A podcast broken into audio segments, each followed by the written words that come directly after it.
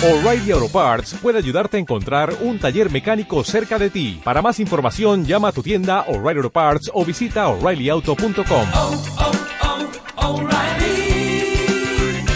oh, Parts.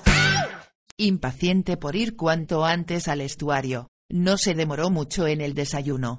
Al cabo de 20 minutos ya estaba de vuelta en su casa, con el estómago lleno y llevando una bolsa de plástico que contenía los efectos personales del autoestopista alemán. Parecía que los hombres que había allá abajo se habían alegrado de verla. Le dijeron cuánto lamentaban que se hubiese perdido la cena de la noche anterior. Fue un auténtico banquete, le había contado en Sel en su idioma, que hablaba con marcado acento provinciano. Piernas de bodicin en salsa serlida y, de postre, grosellas silvestres recién cogidas. Bueno, no importa, contestó Iserly mientras untaba de mermelada de musanta varias rebanadas de pan. Nunca sabía qué decirles a aquellos hombres, peones y manipuladores de alimentos, con los que seguro que jamás se habría relacionado si hubiera llevado una vida común y corriente en su tierra. Y, por supuesto, Tampoco ayudaba mucho que tuvieran un aspecto tan diferente del suyo y que se quedaran mirándole los pechos y el rostro artificialmente cincelado cuando creían que no los veía. Aquel día andaban muy atareados y la dejaron desayunar tranquila. Pero no antes de contarle unas cuantas novedades importantes. Amlisbes iba a ir allí, Amlisbes. En la granja Ablaj. Y al día siguiente, había mandado un mensaje diciendo que ya estaba de camino, que no quería que se tomaran ninguna molestia especial y que solo quería ver cómo iban las cosas. ¿Quién lo iba a pensar? Iserly hizo un comentario poco comprometedor y los hombres se fueron a continuar los preparativos para tan gran acontecimiento. La emoción era algo poco habitual en sus vidas desde que la granja Ablaj estaba consolidada y disponían de tiempo libre, no cabía la menor duda de que la visita del hijo del jefe resultaba un hecho tremendamente atractivo comparado con las aburridas tardes de jugar con pajitas o con lo que hicieran los hombres de aquella clase para entretenerse. Una vez sola en el comedor, Iserly se sirvió un cuenco de gusú, pero tenía un sabor extrañamente agrio. Fue en ese momento cuando se dio cuenta de que en todo el conjunto subterráneo, Además del tufillo habitual a sudor masculino y mala comida, flotaba un olor ácido a productos de limpieza y a pintura. Eso determinó que aún se diera más prisa para volver al aire puro cuanto antes. El camino de regreso a su casa a través de la nieve despejó sus senos nasales y la ayudó a bajar la comida. Sosteniendo la bolsa de plástico entre las piernas, metió la llave en la cerradura y abrió la puerta principal de su casa. Se dirigió al cuarto de estar, que, a excepción de unos grandes montones de ramas y ramitas que había por el suelo, estaba vacío. Reunió varias de las mejores, formó una brazada, se la llevó al patio de atrás y la dejó caer junto con la bolsa de plástico al suelo cubierto de nieve. Dispuso las del tamaño más adecuado para formar una pequeña pira y el resto las dejó reservadas a un lado. A continuación abrió con una llave la puerta herrumbrosa del cobertizo de hierro contiguo a su casa. Puso las palmas de las manos sobre el capó del coche y notó que estaba helado. Confiaba en que arrancase cuando llegara la hora, pero, de momento, aquello no la preocupaba. Abrió el maletero y sacó la mochila del autoestopista alemán. También había sufrido los efectos de la helada nocturna. No es que estuviera congelada, pero sí húmeda y muy fría, como si hubiera estado en la nevera. La llevó al patio después de comprobar que no había nadie por los alrededores. No había ni un alma. Prendió las ramitas inferiores de la pira. Como las había recogido hacía varios meses y las había tenido guardadas desde entonces dentro de la casa, estaban muy secas, así que ardieron inmediatamente. Una vez colocada vertical, la mochila resultó ser un inesperado cuerno de la abundancia. Estaba mucho más llena que lo que permitían suponer las leyes de la física. Y, además, contenía cosas de una extraordinaria variedad, guardadas todas ellas en docenas de bolsitas de plástico, botellitas, cajitas, saquitos y carteritas con cremallera, colocadas e intercaladas de una manera muy ingeniosa. Y Serly las fue tirando, una a una, al fuego. Multicolores envases de comida se fueron retorciendo y quedaron reducidos a unas burbujas que apestaban a petróleo. Las camisetas y los calzoncillos, lanzados a las llamas después de desdoblarlos, se llenaron de bocas negras por las que salía el humo. Los calcetines lanzaron chispas. Una cajita de cartón con un medicamento estalló ruidosamente. Un bote cilíndrico transparente que contenía una figurita de plástico con el traje nacional escocés fue pasando por varios estados. El último de ellos fue la caída de bruces entre las llamas del rosado muñequito, ya desnudo y con los brazos derretidos. La escasez de objetos inflamables hacía que el fuego fuese sofocándose, y, al añadirle un par de pantalones, amenazó con extinguirse. Iserly eligió unas ramitas bien secas y las fue colocando en zonas estratégicas. Los mapas desplegables de Inglaterra, Gales y Escocia también le sirvieron de ayuda, convenientemente arrugados para facilitar la entrada de aire, ardieron con entusiasmo. Escondido casi en el fondo de la mochila había un neceser de color rosa que no contenía artículos de aseo, sino un pasaporte. Al verlo, Iserly se preguntó si podría utilizarlo. Jamás había visto un pasaporte hasta ese momento, por lo menos ninguno en vivo y en directo, por así decirlo. Se puso a pasar las páginas y a examinarlo con gran curiosidad. Dentro había una foto del autoestopista, y también figuraban su nombre, su edad, su fecha de nacimiento y otras cosas por el estilo. Todo aquello no le decía nada a Iserly, pero sí le intrigó mucho que en la fotografía pareciera más rellenito y sonrosado de lo que había sido en realidad, y también, misteriosamente, menos real. Tenía una expresión de estoicismo alicaído. Era extraño que un ejemplar como aquel, bien cuidado, sano, con libertad para andar paseándose por el mundo y con una perfección de formas que, seguramente, le habría permitido aparearse con un número mayor de hembras que la media, pudiera parecer tan desgraciado. Por el contrario, otros machos, marcados por el abandono, plagados de enfermedades y rechazados por sus congéneres, irradiaban en algunas ocasiones una alegría que parecía surgir de algo más enigmático que la mera estupidez. Aquella incapacidad que tenían algunos de los Botzels más aptos y mejor dotados para ser felices mientras estaban vivos constituía para Iserly uno de los mayores misterios con los que se enfrentaba en su trabajo, y la desconcertaba cada vez más con el paso de los años. Hablar de eso con Esuis no le hubiera aclarado nada, y mucho menos comentarlo con los demás hombres de la granja. Iserly había comprendido hacía mucho que, aunque tuviesen las mejores intenciones, carecían de cualquier preocupación espiritual. Levantó la mirada y comprobó que se le estaba apagando el fuego, así que se puso a rebuscar alguna cosa que fuera más combustible. Lo primero que encontró fue la bolsa de plástico en la que el autoestopista llevaba los carteles, y la sacudió para que el fajo de papeles cayera sobre la nieve. Los fue echando al fuego uno a uno, Turso, Glasgow, Carlisle y media docena más, hasta el último que decía Scotland.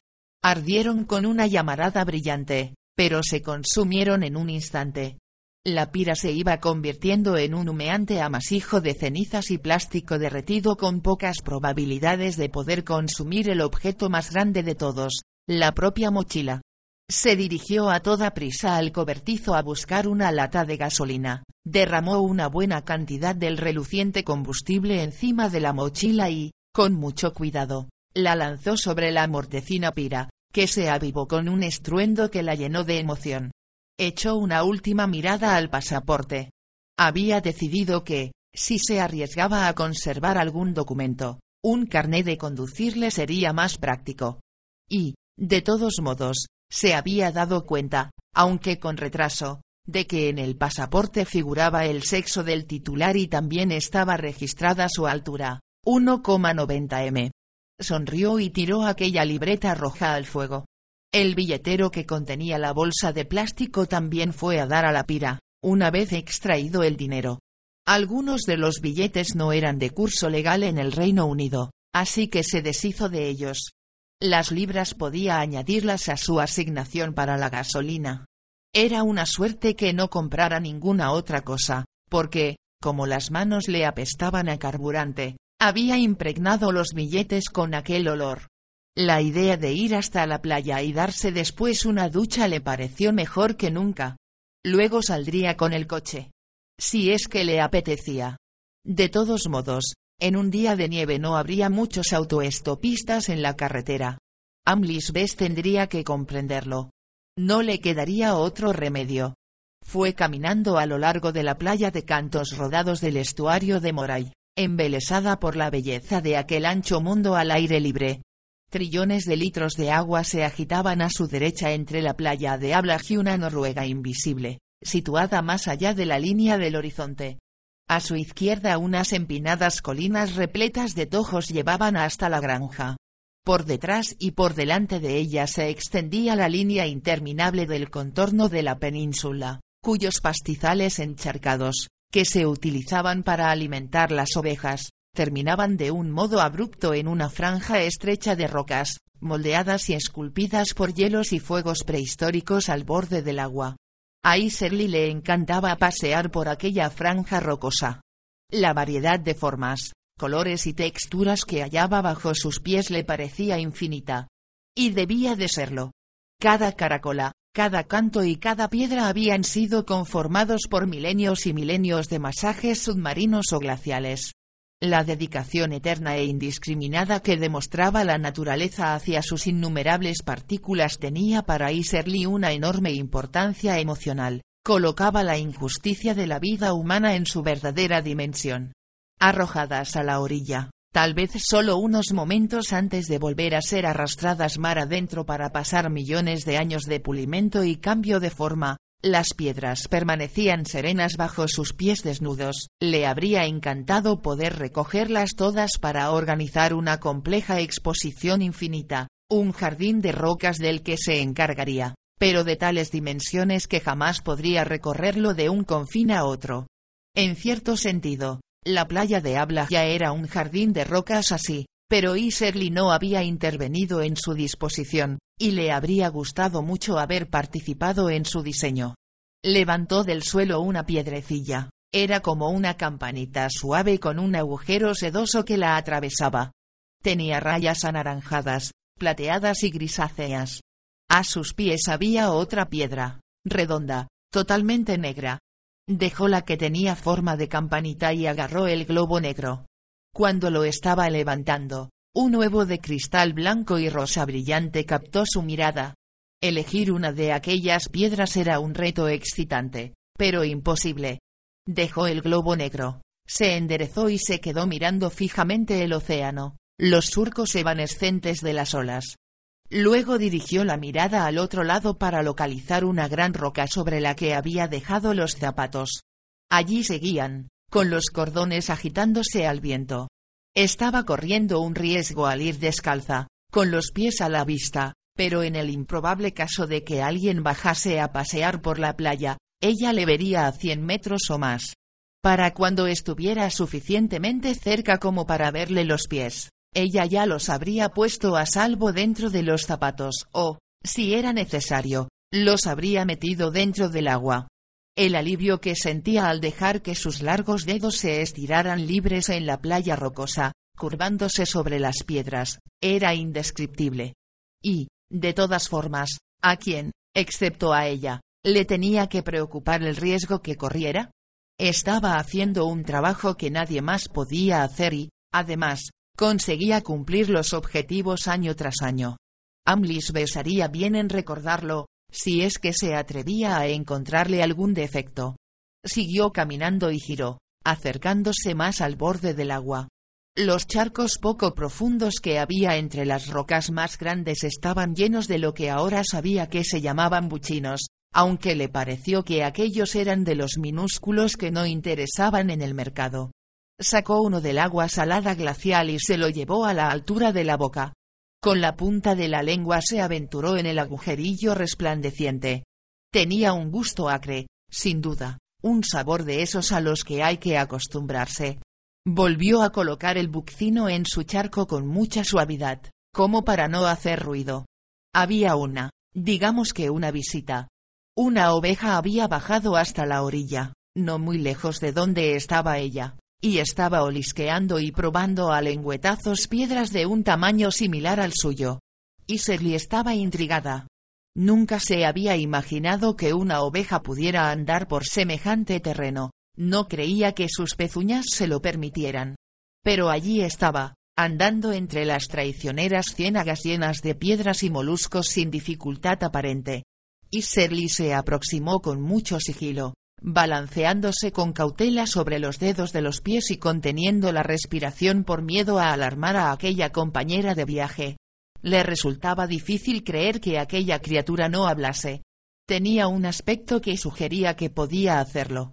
A pesar de lo extraño de sus rasgos, había en ella algo que parecía tan humano, que se sentía tentada, y no por primera vez, de cruzar la línea divisoria entre especies y establecer una comunicación. Hola. La saludó, ahí. Exclamó al ver que no la comprendía. W con diéresis N le dijo en un postrer intento. Aquellos tres saludos, que no provocaron ningún efecto en la oveja, aparte del de alejarla, agotaron todas las posibilidades de saludar en los idiomas que Iserly conocía. Había que admitir que no era una gran lingüista. Pero es que ningún lingüista se hubiera presentado para hacer su trabajo. Eso, seguro. Solo gente desesperada, sin ninguna otra perspectiva más que la de ser arrojada a los estados nuevos, lo habría tomado en consideración. E, incluso en ese caso, solamente lo habrían hecho los que no estuvieran en su sano juicio. La verdad es que, echando la vista atrás, en aquel entonces ella estaba totalmente loca, perturbada hasta la demencia. Pero, después de todo, las cosas habían resultado bien, era la mejor decisión que había tomado en su vida. Un pequeñísimo sacrificio personal, en realidad, si había servido para evitar pasarse la vida enterrada en los estados nuevos. Una vida brutalmente corta, por lo que se decía. De hecho, cada vez que sentía molestias por lo que le habían hecho a su hermoso cuerpo para poder enviarla allí, intentaba recordar la apariencia que adquiría la gente que vivía en los estados nuevos, la decadencia física y el deterioro mental iban asociados al transcurso del tiempo allá abajo. Quizás fuera consecuencia del hacinamiento, o de la mala calidad de la comida, o del aire malsano, o de la falta de atención sanitaria, o, simplemente, se tratara del inevitable resultado de la vida subterránea. Pero en la gentuza que vivía en los estados nuevos se apreciaba una fealdad inconfundible, una degeneración casi infrahumana. Cuando recibió la noticia de que la iban a enviar allí, Iserly se había hecho el firme y solemne juramento de que se mantendría sana y hermosa contra viento y marea. El rechazo categórico a que ocurrieran cambios en su físico sería su venganza contra los que detentaban el poder, su pataleo de rebeldía. Pero, ¿habría podido realmente mantener esa esperanza? No cabía la menor duda de que en un principio todo el mundo se juraba que no permitiría que lo transformasen en una bestia, con la espalda encorvada y la carne llena de cicatrices, que no se le caerían los dientes, ni perdería los dedos, ni se quedaría sin pelo. Pero así era como terminaban todos. ¿Habría sido diferente en su caso, si hubiera ido allá en vez de venir aquí? Por supuesto que no. Por supuesto que no. Y en la actualidad, después de ver cómo habían salido las cosas, no tenía una apariencia peor que la de la gentuza que vivía en los Estados Nuevos, ¿verdad? O, en todo caso, no mucho peor. Y había que ver todo lo que había conseguido a cambio. Dirigió su mirada al ancho mundo desde aquella posición estratégica sobre las rocas de la playa de la granja Ablag. Era increíblemente hermoso. Tuvo ganas de corretear por allí para siempre, pero ya no podía correr. No es que en los estados nuevos hubiera podido corretear de aquí para allá. Se habría arrastrado penosamente a lo largo de los corredores subterráneos de bauxita y ceniza prensada junto con los demás parias y fracasados. Se habría matado a trabajar en una planta de filtración de humedad o en una fábrica de oxígeno entre inmundicias, como los gusanos. Y, en vez de eso, estaba allí, libre para deambular por una zona en estado natural casi ilimitada y con una cantidad impresionante de aire y de agua a su disposición. Y todo lo que había tenido que hacer a cambio, reduciéndolo a lo esencial, era andar a dos patas. Por supuesto que eso no era todo lo que había tenido que hacer.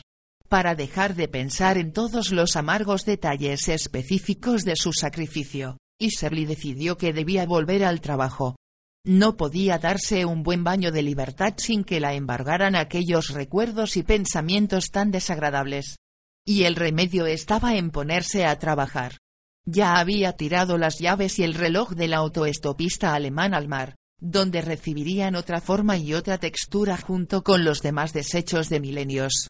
La bolsita de plástico vacía se la metió en la cinturilla de los pantalones para no dejar basura en la playa. Ya estaba bastante sucia con todos aquellos horribles residuos de los barcos y las plataformas petrolíferas. Un día encendería un fuego enorme en la playa y quemaría toda la porquería que había. Pero siempre se le olvidaba llevar lo necesario para hacerlo. Volvió a donde estaban los zapatos y se los calzó, no sin cierta dificultad, porque tenía los pies helados y un poco hinchados.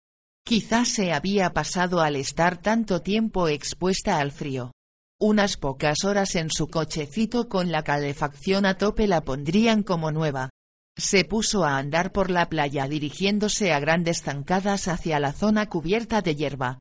La oveja a la que había saludado se había reunido con el resto del rebaño y estaba ya lejos, en la zona más alta de la colina. Intentó distinguirla entre sus congéneres, pero tropezó y estuvo a punto de caerse porque los zapatos la hacían andar con torpeza. Tenía que mirar por dónde pisaba. Al borde de la zona en la que comenzaba la vegetación había esparcidas intrincadas marañas de algas, descoloridas y secas por la acción del sol, que se asemejaban a esqueletos o a fragmentos de esqueletos de criaturas inexistentes. Entre aquellos engañosos simulacros había auténticos restos de gaviotas, devoradas por algún congénere, que se mecían al viento. A veces, aunque no aquel día, había una foca muerta, con las aletas traseras enredadas en algún trozo de red de pescar y el cuerpo agujereado por la acción de otros habitantes marinos. Fue ascendiendo por el sendero trazado por generaciones y generaciones de rebaños de ovejas a lo largo del terreno escalonado de la colina. Pero su mente ya se hallaba al volante. Cuando llegó a su casa, la fogata se había apagado. En la nieve quedaba un halo, un círculo oscuro de cenizas y hierbajos chamuscados y en lo que había sido la pira aún quedaban restos de la mochila que no se habían consumido. Sacó de entre las cenizas los soportes metálicos cubiertos de hollín y los puso a un lado para deshacerse de ellos más tarde. Quizás al día siguiente, si es que tenía ganas de ir hasta el mar. Entró en la casa y se fue derecha al cuarto de baño. Como todas las demás habitaciones, tenía un aspecto vacío y deshabitado con manchas de moho y residuos de insectos. A través de una ventana diminuta con el cristal cubierto de escarcha y suciedad se filtraba una luz pálida. El trozo de espejo mellado que colgaba torcido en la hornacina que había sobre el lavabo no reflejaba más que la pintura descascarillada. La bañera estaba limpia, aunque un poco oxidada, al igual que el lavabo. Por el contrario, el interior del retrete, que carecía de tapa, Tenía el color y la textura de la corteza de los árboles, no se había utilizado, por lo menos, desde que Iserly vivía allí. Sin detenerse nada más que para quitarse los zapatos, Iserly se introdujo en la bañera con churretes de color ocre, atornillada en la pared, por encima de la altura de su cabeza. Había una alcachofa de ducha que puso a funcionar por medio de un mando de baquelita para que lanzara agua a presión sobre ella. Cuando empezó a caer el agua, aún estaba quitándose la ropa y dejando que cayera en la bañera alrededor de sus pies. Sobre la repisa oxidada había tres frascos de champú. Los tres juntos le habían costado cinco libras en la tienda de la gasolinera Arabella. Cogió el que más le gustaba y se echó un chorrito de aquel jarabe verde pálido en el pelo. Después se echó otro chorrito sobre el cuerpo desnudo y una buena cantidad encima de la ropa empapada que tenía alrededor de los pies. Con uno de ellos empujó la ropa y la aplastó encima del desagüe para que subiese el nivel del agua dentro de la bañera. Se lavó el pelo a fondo y se lo aclaró varias veces. Cuando estaba en su tierra de lo que se sentía más orgullosa era de su pelo. Un miembro de la élite le había dicho en cierta ocasión que con un pelo como el suyo no había ninguna duda de que no la destinarían a los estados nuevos. Mirando hacia atrás, le pareció un cumplido fácil y frívolo, pero en aquel momento le había resultado alentador. Le había hecho creer que el pasaje para un futuro brillante era una cuestión que radicaba inevitablemente en el físico, que era un derecho reluciente y fastuoso con el que había nacido, que todo el mundo podía apreciar a simple vista y que unos pocos afortunados podían acariciar con admiración. Ahora le quedaba tan poco pelo, que ya no podía soportar ni tocárselo. La mayor parte nunca le volvería a crecer, y lo que le quedaba era un simple incordio. Se tocó la piel de los hombros y de los brazos para comprobar si necesitaba afeitarse otra vez. Las palmas de las manos, resbaladizas por la espuma, detectaron una suave capa de pelo, pero decidió que podía esperar un día más. Había descubierto que había montones de hembras que tenían pelos en los brazos. La vida real no era en absoluto como mostraban las imágenes satinadas que salían en las revistas y la televisión. Y, de todos modos, nadie se los iba a ver. Se enjabonó los pechos y se los enjuagó con cierta repugnancia. Lo único bueno que tenían era que le impedían ver lo que le habían hecho más abajo. Cambió la dirección de la alcachofa de la ducha y bajó la mirada a la ropa que, para entonces, se arremolinaba en un charco poco profundo de agua jabonosa grisácea. La pisoteó un poco, luego la aclaró. Volvió a pisotearla y después la retorció entre sus fuertes zarpas. La pondría a secar en el cuadrado que iluminaba el sol al entrar por la ventana de su cuarto o, si no hacía sol, en el asiento trasero del coche. Cuando por fin salió de la granja al volante de su coche, ya era más de mediodía. El sol, que había brillado por la mañana, apenas era visible en aquellos momentos. El cielo se había vuelto de un color gris como de pizarra y estaba cargado de una nieve que no acababa de caer. Las probabilidades de encontrar en la carretera algún autoestopista eran mínimas, y menores aún las de que se tratase de uno apropiado. Pero se sentía con ganas de trabajar un poco o, por lo menos, de huir de todo el lío que sabía que seguiría habiendo bajo tierra. Cuando iba a pasar por delante de la casa principal vio una cosa insólita, eso y se estaba encaramado a una escalera de madera, con un cubo en una mano y una brocha en la otra, pintando de blanco los muros de piedra. Redujo la velocidad del coche, se detuvo al pie de la escalera y levantó la mirada hacia Esuis. Ya se había puesto las gafas, así que no lo veía con nitidez porque, además, le estaba dando el resplandor del sol, Pensó en quitarse las gafas un momento, pero le pareció de mala educación, dado que Esois llevaba las suyas puestas. Ahí. Le dijo bizqueando un poco y sin saber si había hecho bien al detenerse. Ahí. Le respondió Esois secamente. Tal vez deseara permanecer fiel a su papel de lacónico granjero escocés. O quizás se debiera su sequedad a que no quería hablar en su lengua públicamente aunque no hubiera nadie en los alrededores que pudiera oírlo. La pintura chorreaba por el extremo de la brocha que tenía en la mano, pero, aparte de fruncir el ceño, Esois no hacía nada por evitarlo, como si el saludo de Iserly fuese una especie de contratiempo que había que aguantar estoicamente. Llevaba mono, una gorra y botas de goma verdes salpicadas de pintura, cuyo diseño interior había sido casi tan difícil de conseguir como el de los zapatos de Iserly. Considerando todos los detalles, a Iserly le parecía que había salido mejor parado que ella. Para empezar, carecía de pechos y tenía más pelo en la cara. Señaló hacia el muro del que se estaba ocupando. Solo una parte estaba ya blanqueada. ¿Eso es en honor de Amlis, ves? Le preguntó.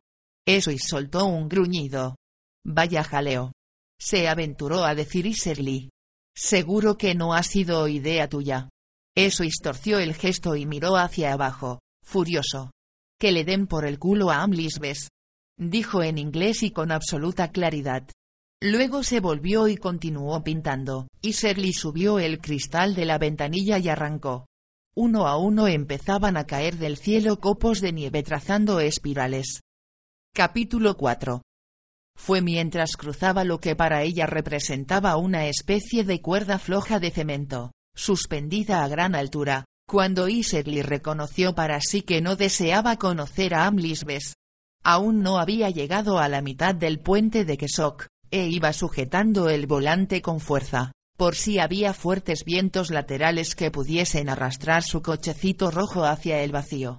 Sin embargo, sentía bajo sus pies el peso del chasis de hierro, y notaba que los neumáticos se adherían perfectamente al asfalto, todo lo cual parecía un paradójico recordatorio de la solidez del vehículo. Sería que éste quería proclamar lo pesado e inamovible que era, por miedo, precisamente, a ser arrastrado por el viento. Hugo, Hugo, Hugo, Hugo, gemía el viento con tono burlón. A intervalos regulares a lo largo del puente había unas temblorosas señales metálicas con la silueta de una manga hinchada por un fuerte vendaval.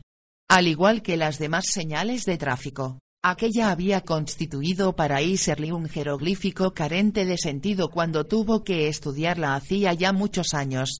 Pero se había convertido en algo que la hacía reaccionar de forma automática y agarrar el volante como si fuese un animal desesperado por soltarse. Apretaba las manos con tal fuerza, que hasta le parecía ver que le latían los nudillos. Sin embargo, cuando iba murmurando por lo bajo que no permitiría que nada la apartara del camino, nada en absoluto, no estaba pensando en los vientos laterales, sino en Amlisbes. Este soplaba desde un sitio mucho más peligroso que el mar del norte, y ella no podía predecir sus consecuencias. Y, fuesen cuales fuesen, no cabía duda de que no podría combatirlas, simplemente, agarrándose con fuerza al volante de su coche. Ya había cruzado la mitad del puente y solo le faltaban unos minutos para entrar en Inverness. Avanzaba lentamente por el carril más cercano al borde y se estremecía cada vez que un vehículo más rápido la adelantaba, ya que la presión del viento desaparecía de repente para retornar luego con saña. A su izquierda el aire estaba plagado de gaviotas, un caos de aves blancas que se precipitaban sin cesar hacia las aguas y se quedaban suspendidas luego justo encima del estuario para acabar descendiendo gradualmente, como una materia en sedimentación. Iserly dirigió su atención a lo lejos, al extrarradio de Inverness, e intentó pisar más a fondo el acelerador pero, a juzgar por el indicador de la velocidad, no tuvo mucho éxito. Hugo, Hugo, Hugo, Hugo, Hugo, siguió gimiendo el viento durante el resto del trayecto. Una vez que hubo cruzado del puente sana y salva, se mantuvo en el carril lento, intentó respirar lo más profundamente posible y relajó la presión de las manos sobre el volante.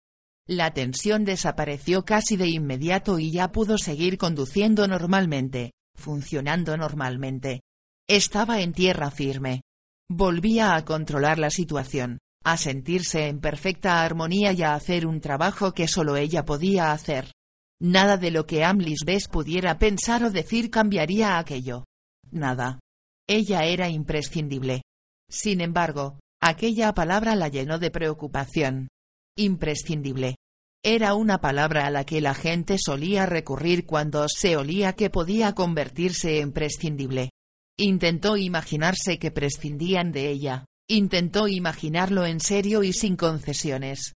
Tal vez hubiera otra persona que estuviese dispuesta a hacer los mismos sacrificios que habían hecho Esuis y ella, a fin de ocupar su puesto. Cuando aceptaron aquella propuesta, ella y Esuis, cada uno a su manera, estaban en una situación desesperada. ¿No podría haber otras personas que estuvieran en la misma tesitura? Era difícil de imaginar. Nadie podía estar tan desesperado como había estado ella. Y, además, cualquier persona que empezase a hacer aquel trabajo carecería de experiencia y su eficacia no habría sido puesta a prueba. ¿La corporación BES iba a correr un riesgo así cuando estaba en juego una cantidad de dinero alucinante? Probablemente, no. Pero aquello no le servía de mucho consuelo, porque la idea de ser realmente imprescindible también era preocupante. Significaba que la corporación BES nunca la dejaría marchar. Significaba que tendría que hacer aquel trabajo para siempre. significaba que nunca llegaría el día en que pudiera disfrutar del mundo sin tener que preocuparse por las criaturas que pululaban por su superficie. Aunque irritada, tuvo que reconocer que todo aquello no tenía nada que ver con Amlisbes. ¿Cómo iba a tener que ver con él? Fuera cual fuese la razón de la visita del joven Amlis, seguro que sería de índole puramente personal y no tendría ninguna relación con la corporación BES. No había que ponerse tan nerviosa por el mero hecho de oír el nombre de Amlis Bes. ¿De acuerdo? Era cierto que Amlis era el hijo del jefe, pero no existía ningún indicio de que fuese a heredar el imperio de su padre. Ni siquiera trabajaba en la corporación Bes bueno, nunca había trabajado en nada, y, seguramente, no tendría ningún poder para tomar decisiones en nombre de la empresa. De hecho, por lo que Iserly tenía entendido, Amlis sentía gran desprecio por el mundo de los negocios y, a ojos de su padre, era un inútil. Era un problema, pero no para Iserly. Por inexplicable que resultase su visita, no había ninguna razón para preocuparse porque fuese a la granja a Blag. Y, entonces, ¿por qué deseaba tanto evitarlo? No tenía nada en contra de aquel chico o de aquel hombre. ¿Qué edad tendría en aquellos momentos? No había pedido ser el único heredero del dueño de la mayor corporación del mundo, ni tampoco había hecho nada para ofenderla personalmente, y, además, en el pasado, le había entretenido mucho seguir sus andanzas. Aparecía continuamente en las noticias por la simple razón de que era un típico heredero joven y rico. En una ocasión se había afeitado por completo como parte de un rito de iniciación para entrar en una extraña secta religiosa, en la que ingresó con gran publicidad, pero que semanas más tarde abandonó sin hacer ningún comentario a la prensa. En otra ocasión se había divulgado que su padre y él se habían distanciado tras un terrible altercado porque apoyaba a los extremistas de Oriente Medio. Otra vez había declarado públicamente que la Ikpazua, tomada en pequeñas dosis, era un estimulante inocuo cuyo consumo no debería estar prohibido por las leyes, y en innumerables ocasiones se había organizado un escándalo porque alguna joven había declarado que estaba esperando un hijo suyo. En definitiva, no era más que un típico chico rico sobre cuya cabeza se cernía una colosal fortuna. De pronto, su instinto, que no había dejado de estar alerta mientras su cabeza pensaba todas estas cosas, devolvió a Iserly a la realidad al percibir que había algo importante a lo lejos, un autoestopista frente al primero de los muchos bares cutres de carretera que había entre Inverness y el sur. Comprobó el estado de su respiración para decidir si se hallaba lo suficientemente tranquila para asumir el riesgo. Consideró que sí pero al acercarse resultó que quien hacía autoestop al borde de la carretera era una hembra de aspecto desastrado, con el pelo canoso y la ropa vieja y sucia. Y Serly pasó de largo e hizo caso omiso del llamamiento al sexo que compartían que había en aquellos ojos. Por un instante pudo ver en ellos la desilusión y el reproche. Después, aquella figura se convirtió en un punto cada vez más pequeño en el espejo retrovisor agradecida de que algo diferente a Amlisbes ocupase sus pensamientos, y volvió a sentirse en forma. Dio la casualidad de que, pocos kilómetros más adelante, había otro autoestopista. Esta vez era un macho y, a primera vista, bastante impresionante, aunque, por desgracia, ubicado en un punto donde solo los conductores más imprudentes se atreverían a parar y Serly le hizo una señal encendiendo y apagando los faros delanteros, con la esperanza de que comprendiera que lo habría recogido si no se hubiese colocado en un sitio tan peligroso, aunque dudaba de que una simple ráfaga de luces pudiera comunicar aquello. Lo más probable sería que lo interpretase como una señal de desprecio o una especie de burla. Sin embargo, no tenía por qué darlo por perdido, Tal vez volviese a encontrárselo cuando regresase más tarde y, para entonces, quizás ya se habría colocado en un lugar menos peligroso. Con los años había aprendido que la vida solía ofrecer una segunda oportunidad. Incluso había llegado a recoger autoestopistas a los que había visto subirse agradecidos a otros coches muchas horas y muchos kilómetros antes. Así que, llena de optimismo, Continuó conduciendo. Se pasó todo el día yendo y viniendo de Inverness a Dunkeld y de Dunkeld a Inverness. El sol se puso. La nieve, que había cesado durante el día, volvió a caer. Uno de los limpiaparabrisas comenzó a hacer un chirrido desagradable. Tuvo que echar gasolina. Pero durante todas aquellas horas no apareció nadie con el brazo extendido que le sirviera para sus propósitos. Hacia las seis de la tarde ya casi había logrado comprender por qué la aterrorizaba tanto conocer a Amlisbes. En realidad, no tenía nada que ver con la condición social del importante visitante. Ella era una parte inestimable del negocio y él no era más que una espina clavada en la empresa. Así que era probable que fuese él quien tuviera que temer de la corporación Bes. No, la razón de que le aterrorizase encontrarse con él era mucho más sencilla. Era porque Amlis Bess era de su tierra. Cuando la mirase, la vería desde la óptica de cualquier persona normal de su tierra, y, por lo tanto, su estado le produciría espanto, y ella tendría que presenciar, impotente, aquel espanto. Sabía por experiencia lo que se sentía en aquella situación, y daría cualquier cosa por evitar volver a sentirlo. Al principio, los hombres que trabajaban con ella en la granja también se habían espantado, pero después se fueron acostumbrando, más o menos, a verla. Podían continuar con sus tareas en lugar de quedarse mirándola boquiabiertos aunque, si no estaban ocupados en otra cosa, siempre sentía sus miradas clavadas en ella. No era de extrañar que prefiriese estar encerrada en su casita, y suponía que aquella también sería la razón por la que Esuis hacía lo mismo. Ser un bicho raro resultaba agotador. Al no haberla visto nunca antes, Amlis Bess retrocedería impresionado. Habría esperado ver a un ser humano, y, en cambio, se encontraría con un espantoso animal. Era ese momento, el del terrible encuentro con lo opuesto de lo que uno espera hallar, lo que no podía soportar. Decidió regresar inmediatamente a la granja, encerrarse en su casita y esperar allí hasta que Amlis Bess llegara y se marchase. En medio de la montañosa desolación de Abbymore, ante los faros de su coche apareció un autoestopista. Era como una pequeña gárgola que gesticulaba ante el haz de luz, una imagen que la retina registraba como algo ya pasado, una pequeña gárgola estúpidamente aferrada a un punto en el que los coches pasaban zumbando a la máxima velocidad. Pero como la velocidad máxima de Iserly era de unos 80 kilómetros por hora, tuvo tiempo para verlo. Parecía tremendamente ansioso de que alguien lo recogiera.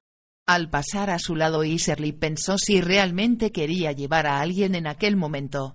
Esperó a que el universo le mandase alguna señal. Había dejado de nevar, los limpiaparabrisas reposaban tranquilos. El motor emitía un agradable ronroneo y ella corría cierto riesgo de quedarse dormida. Redujo la velocidad, se detuvo en una parada de autobús, paró el motor y puso las luces de cruce. A un lado se erguían los montes de Monadliat y al otro, los de Cairgorms. Estaba sola con ellos. Cerró los ojos, Deslizó las yemas de los dedos por debajo de la montura de las gafas y se frotó las largas y satinadas pestañas.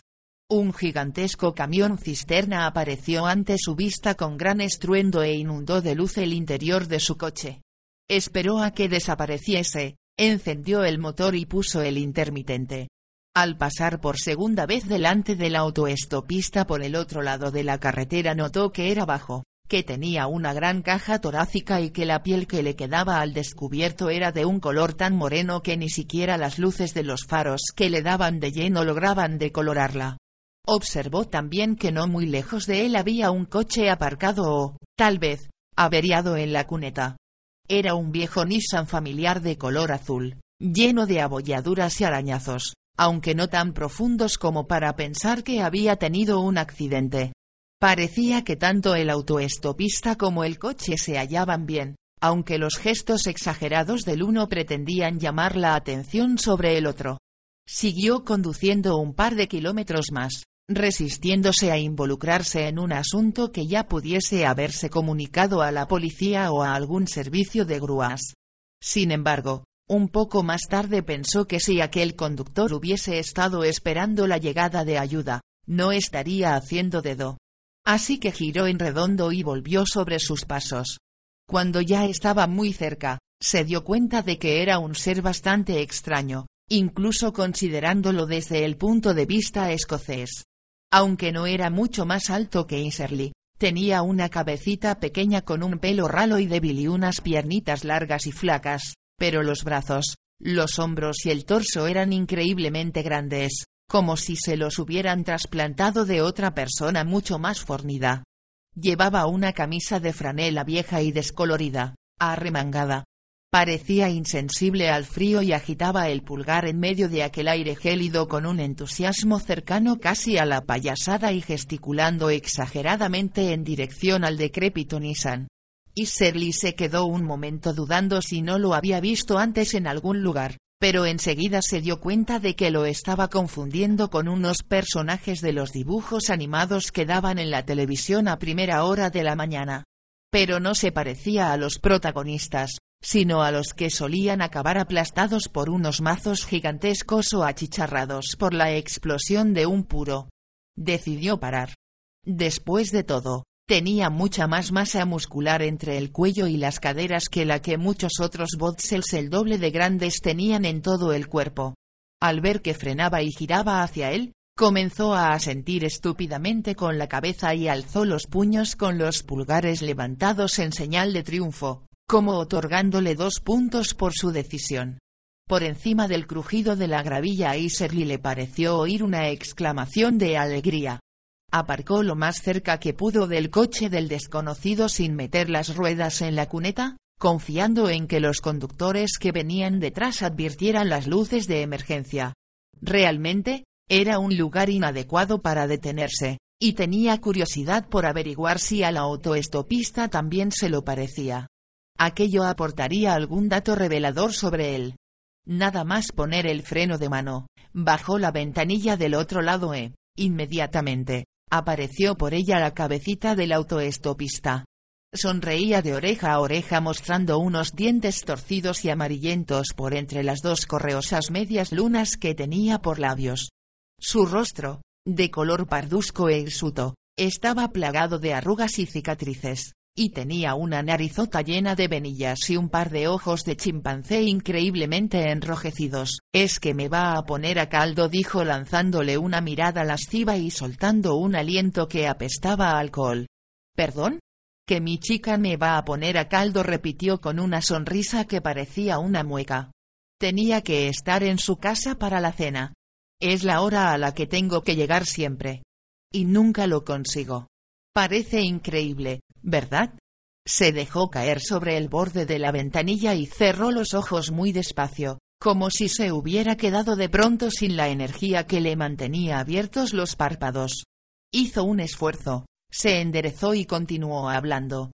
Todas las semanas la misma historia. ¿Qué historia? preguntó Iserly mientras intentaba no poner cara de asco a causa de los efluvios de cerveza que llegaban a sus narices. El autoestopista parpadeó con enorme esfuerzo.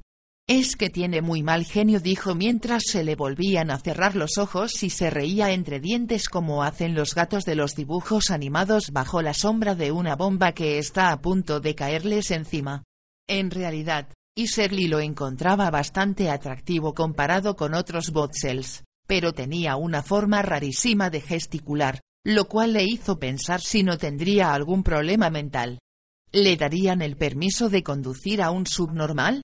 ¿Por qué se quedaba allí, colgado de la ventanilla y sonriendo como un idiota, cuando tanto su coche como el de ella podían ser arrollados en cualquier momento por un camión que pasase por allí? Nerviosa, echó una mirada al espejo retrovisor para comprobar que no se acercaba ningún vehículo a toda velocidad por detrás. ¿Qué le ha pasado a su coche? Preguntó con la esperanza de que el autoestopista volviera a centrarse en el meollo de la cuestión. No quiere andar, explicó con tono compungido y los ojos como dos hendiduras malhumoradas. No quiere. Esa es la cuestión. No hay argumento que valga, ¿eh? ¿Eh? Sonrió desafiante como para disuadirla de que expusiese cualquier opinión contraria. ¿Es un problema de motor? Le preguntó animosa Iserly. ¿Qué va? Es que me he quedado sin gasolina. Nada más dijo dando un resoplido de vergüenza. Es por culpa de mi novia, ¿sabe? Porque para ella cada minuto de retraso cuenta. Pero parece que tendría que haber echado más gasolina. Fijó la mirada en los enormes ojos de Iserly, pero estaba segura de que no podía ver en ellos nada raro, aparte del imaginario reproche de otro conductor. Es que el indicador de la gasolina está hecho una mierda, ¿sabe? Dijo entrando en detalles. Se apartó del coche de Iserly y señaló el suyo. Pone vacío cuando está casi lleno, y lleno cuando está casi vacío. No se le puede hacer caso a nada de lo que pone. Hay que confiar en la memoria, ¿comprende? Abrió la puerta de su coche como si fuera a mostrarle todos sus defectos. Se encendió la luz del interior. Era una luz pálida y parpadeante, acorde con la mala reputación del vehículo. Los asientos estaban llenos de latas de cerveza y paquetes de patatas fritas. Llevo en pie desde las cinco de la mañana manifestó el narigudo autoestopista mientras cerraba la puerta de su coche de un portazo. He trabajado diez días seguidos, durmiendo solo cuatro o cinco horas por noche.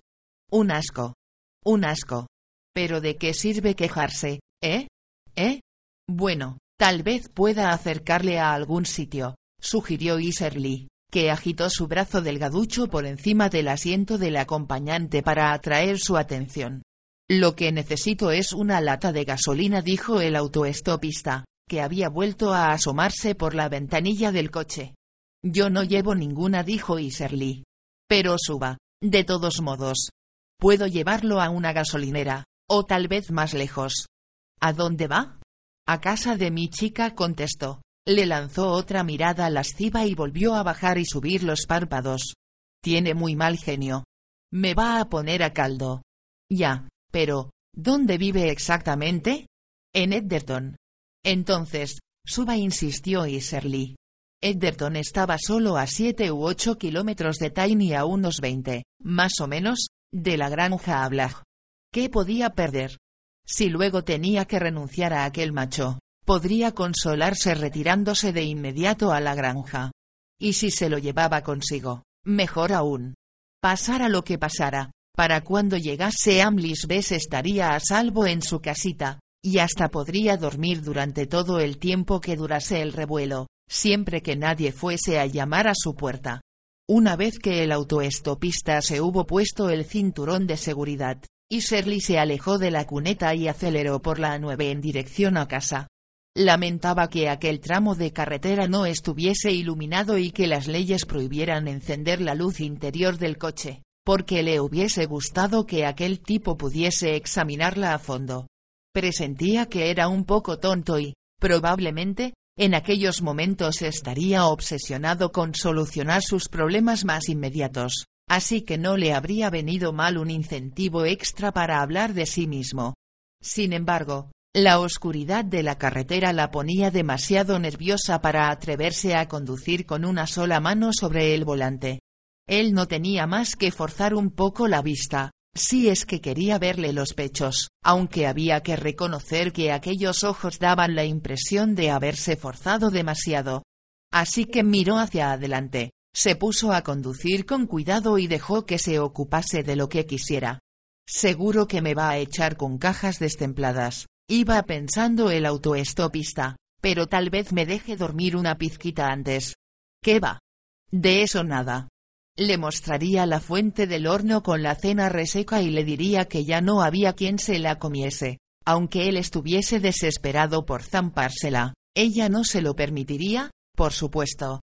Ella era la razón por la que conducía como un loco por la nueve semana tras semana, todas las semanas. Su chica. Su Catriona. Si quisiera, podría levantarla en vilo y tirarla por la ventana como si fuese un jarrón y, sin embargo, era ella quien lo manejaba. Pero, ¿cómo podía ser? ¿Eh? ¿Eh? La chica que lo había recogido parecía diferente. Probablemente, ella estaría bien, como novia, quería decir. Le dejaría dormir cuando estuviera muerto de sueño, se notaba. No se pondría a sacudirle justo cuando se le estaban empezando a cerrar los ojos diciéndole, no te estarás durmiendo, ¿eh? Aquella chica tenía una mirada amable. Y un buen par de melones, joder. Era una pena que no llevase ninguna lata grande de gasolina metida en algún rincón. Con todo, realmente, no podía quejarse, ¿verdad? Y, además, no servía de nada. Hay que mirar hacia adelante con una sonrisa, como solía decir su viejo. Pero, claro, su viejo no había conocido a Catriona. ¿Y hasta dónde lo llevaría aquella chica? ¿Estaría dispuesta a regresar a su coche si conseguía gasolina? No le gustaba nada haberlo dejado allí tirado. Podrían robárselo. Aunque el ladrón también tendría que echarle gasolina. Pero probablemente habría ladrones de coches que recorrerían toda la campiña con enormes latas de gasolina en los maleteros buscando coches como el suyo. Qué bajo podían caer algunas personas, ¿no?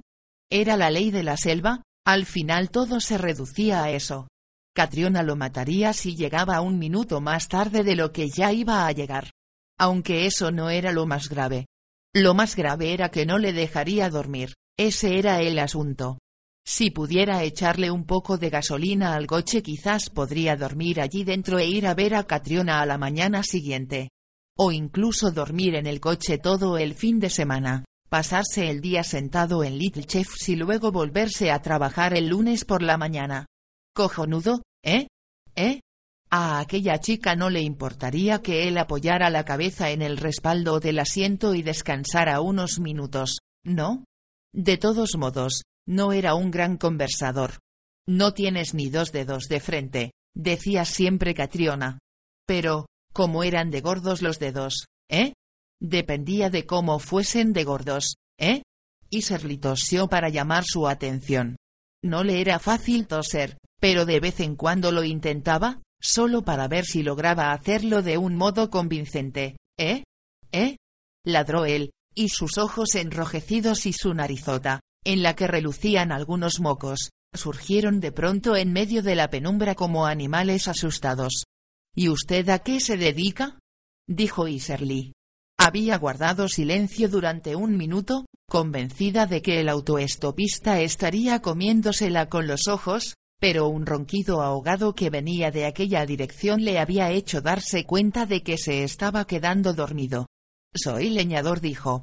Madera para la construcción. Llevo 18 años en ese negocio, 18 años detrás de una motosierra. Y todavía tengo los dos brazos y las dos piernas. Ja. Ja. Ja. No está mal, ¿eh? ¿Eh? Levantó la mano derecha por encima del salpicadero y movió los dedos, probablemente para demostrarle que aún tenía los diez. Esos son muchos años de experiencia, dijo Iserly a modo de cumplido. Le deben de conocer muy bien en todas las empresas madereras.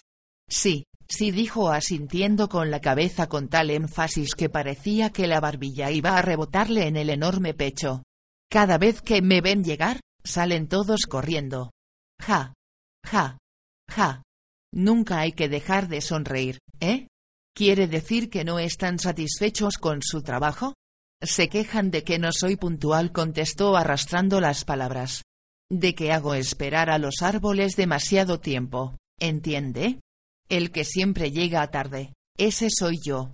El que siempre llega tarde. Su cabeza iba inclinándose mientras alargaba la vocal, en consonancia con su lento hundimiento en la somnolencia.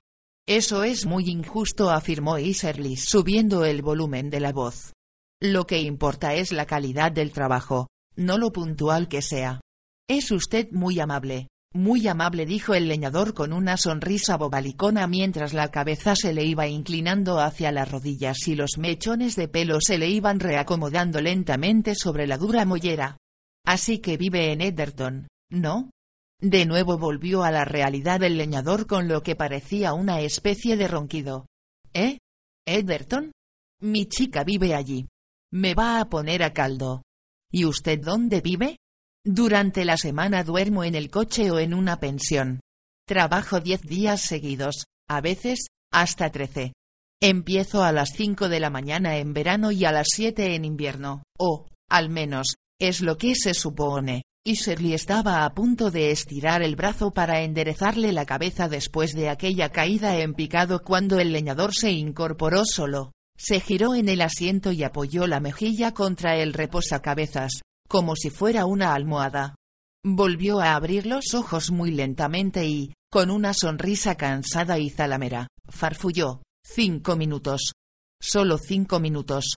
A Shirley le hizo gracia, y siguió conduciendo en silencio mientras el leñador dormía. Se quedó un tanto sorprendida cuando, después de cinco minutos casi exactos, se despertó sobresaltado y se quedó mirándola aturdido. Sin embargo, mientras pensaba en algo que decirle, el leñador volvió a relajarse y a apoyar la mejilla sobre el reposacabeza. Otros cinco minutos dijo haciendo un mohín como para disculparse. Cinco minutos y volvió a quedarse dormido. Y Shirley continuó al volante, no sin antes echar una mirada al reloj digital del salpicadero.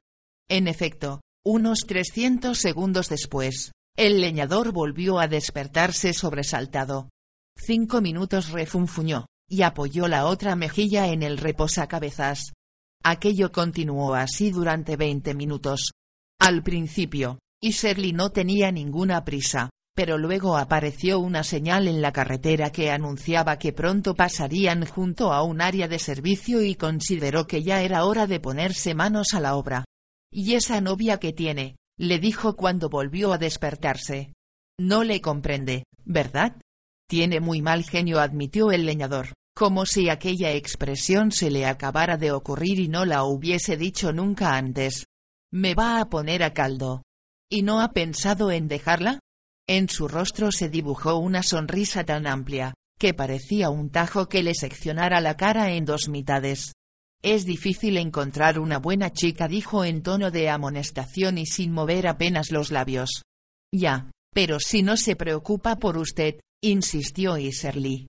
Por ejemplo, si no apareciera esta noche, ¿se preocuparía? ¿Intentaría encontrarlo? El leñador soltó un suspiro que denotaba un cansancio infinito. A ella le basta y le sobra con mi dinero, dijo. Y, además, tengo cáncer en los pulmones. O sea, cáncer de pulmón. Yo no siento nada, pero los médicos dicen que está ahí. Puede que no me quede mucho, ¿entiende? No tiene sentido abandonar pájaro en mano, ¿entiende? ¿Eh? Em contestó de manera vaga y Serly. Comprendo lo que quiere decir. Pasaron junto a otra señal que recordaba a los automovilistas que había un área de servicio un poco más adelante, pero el leñador ya había vuelto a acurrucarse en el asiento farfullando. Cinco minutos. Solo otros cinco minutos. Y volvió a quedarse dormido. Con cada ronquido exhalaba una leve varada a alcohol. Y Shirley le echó una mirada, estaba desplomado sobre el asiento con la mejilla aplastada contra el reposacabeza, la boca, de labios carnosos, abierta, y los enrojecidos ojos cerrados. Parecía como si ya le hubiese pinchado con las agujas de la Icpazua. Mientras seguía conduciendo a través de la noche insonorizada, y Serli sopesaba los pros y los contras. En el lado de los pros estaban las borracheras y la constante falta de sueño que todos sus allegados conocían perfectamente. Nada lo sorprendería menos que no verlo aparecer donde se suponía que tenía que estar.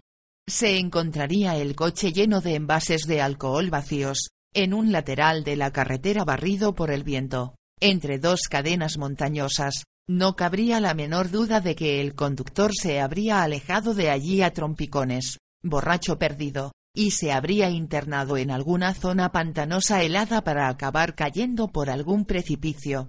La policía buscaría su cuerpo diligentemente, aunque resignada desde el principio a no encontrarlo jamás. En el lado de los contras estaba el hecho de que el leñador no era un ejemplar sano, tenía los pulmones, según él mismo había reconocido, minados por el cáncer. Y Shirley intentó imaginárselo, Intentó imaginar que alguien lo abría en canal y que un chorro de líquido negro y maloliente, compuesto de alquitrán de cigarrillo y flemas fermentadas, le salpicaba en pleno rostro. Sin embargo, sospechaba que aquello no sería más que una morbosa fantasía. consecuencia del asco que le provocaba la sola idea de inhalar una porquería quemada y llenarse con ella los pulmones. Posiblemente, no tenía nada que ver con lo que era el cáncer en realidad. Frunció el ceño e hizo un esfuerzo para recordar lo que había estudiado. Sabía que el cáncer tenía algo que ver con una reproducción celular desenfrenada, con una mutación en el crecimiento. ¿Querría eso decir que aquel Botzel tenía unos pulmones desmesurados, gigantescos, encajados dentro del pecho? No quería causar ningún problema a los hombres que trabajaban en la granja. Pero, por otro lado, ¿qué importaba que los pulmones fueran demasiado grandes? Seguro que podían extirpárselos con independencia de su tamaño. Aunque, por otro lado, le daba cierta aprensión llevar un Botzel enfermo a la granja. No es que nadie le hubiese dicho, concretamente, que no podía hacerse, pero, bueno, es que ella tenía su propio código moral. El leñador murmuraba algo en sueños. Era una especie de canturreo entre dientes, un misi, misi, misi, como si intentara calmar a un animal. Y Serly miró el reloj del salpicadero. Habían pasado más de cinco minutos, bastante más. Respiró hondo, se recostó contra el respaldo del asiento y siguió conduciendo. Alrededor de una hora más tarde ya había pasado Time y se encontraba cerca de la rotonda del puente de Dornog. Las condiciones meteorológicas eran tan diferentes de las que había esa misma mañana en el puente de Kesok, que casi le pareció que estaba en otro planeta. Iluminada por altas columnas con luces de neón, la rotonda destacaba en medio de una impenetrable oscuridad, y su resplandor resultaba tanto más inquietante porque no soplaba el viento ni había el menor tráfico. Comenzó a subir por la pronunciada rampa en espiral, mirando de vez en cuando al leñador para ver si se despertaba con el reflejo de las luces. Ni siquiera se movió. Refunfuñando por lo bajo, el coche de Iserly subió describiendo un arco sobre aquel laberinto surrealista de hormigón. Era una estructura tan monstruosamente fea, que podría haber pasado por una construcción de los estados nuevos de no haber sido porque el cielo se extendía por encima de ella.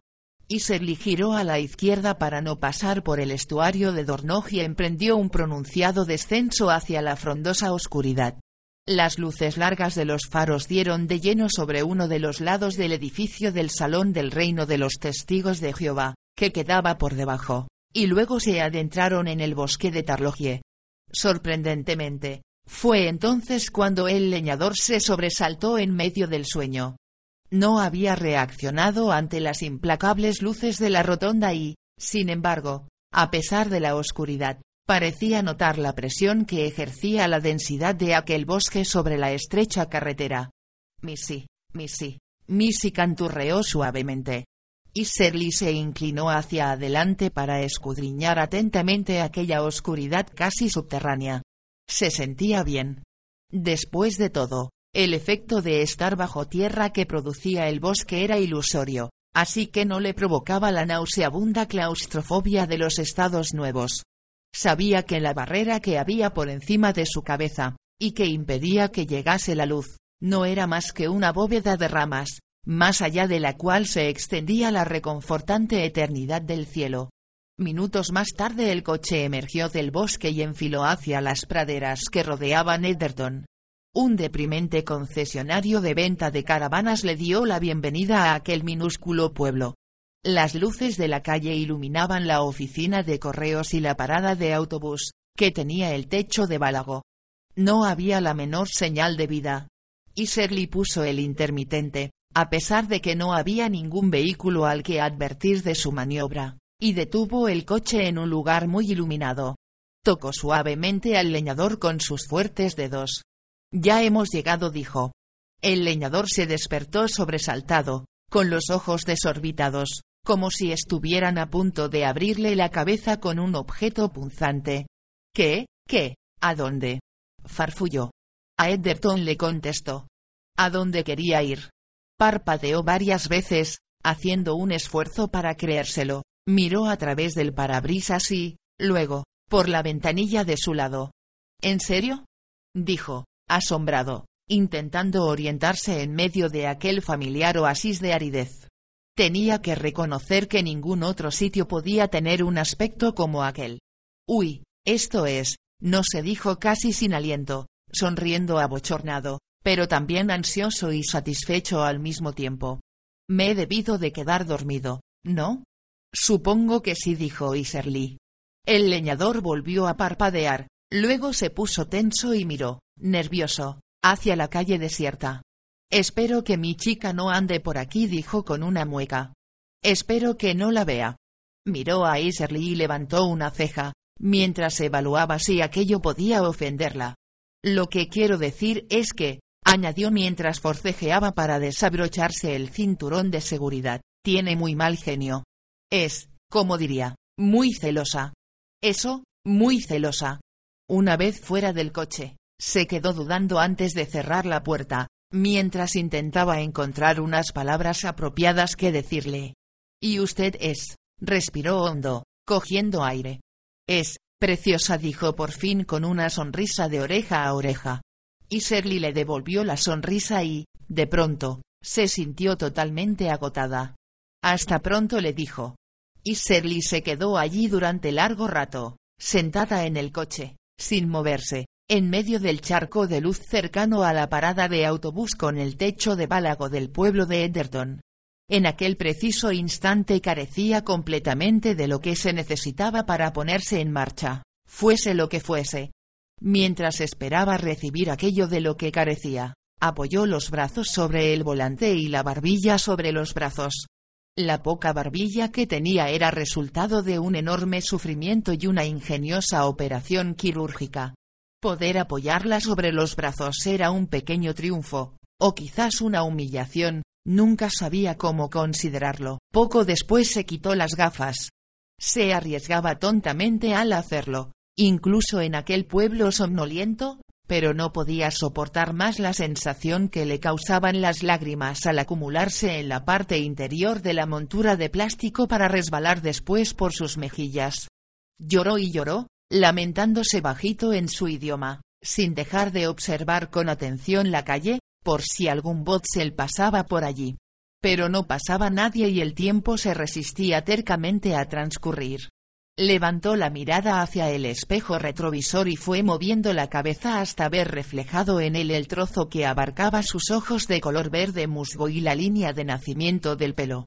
Aquella pequeña franja de su cara, apenas iluminada, era la única parte de su cuerpo que podía mirar sin odiarse a sí misma. Era el único trocito que no había sido modificado.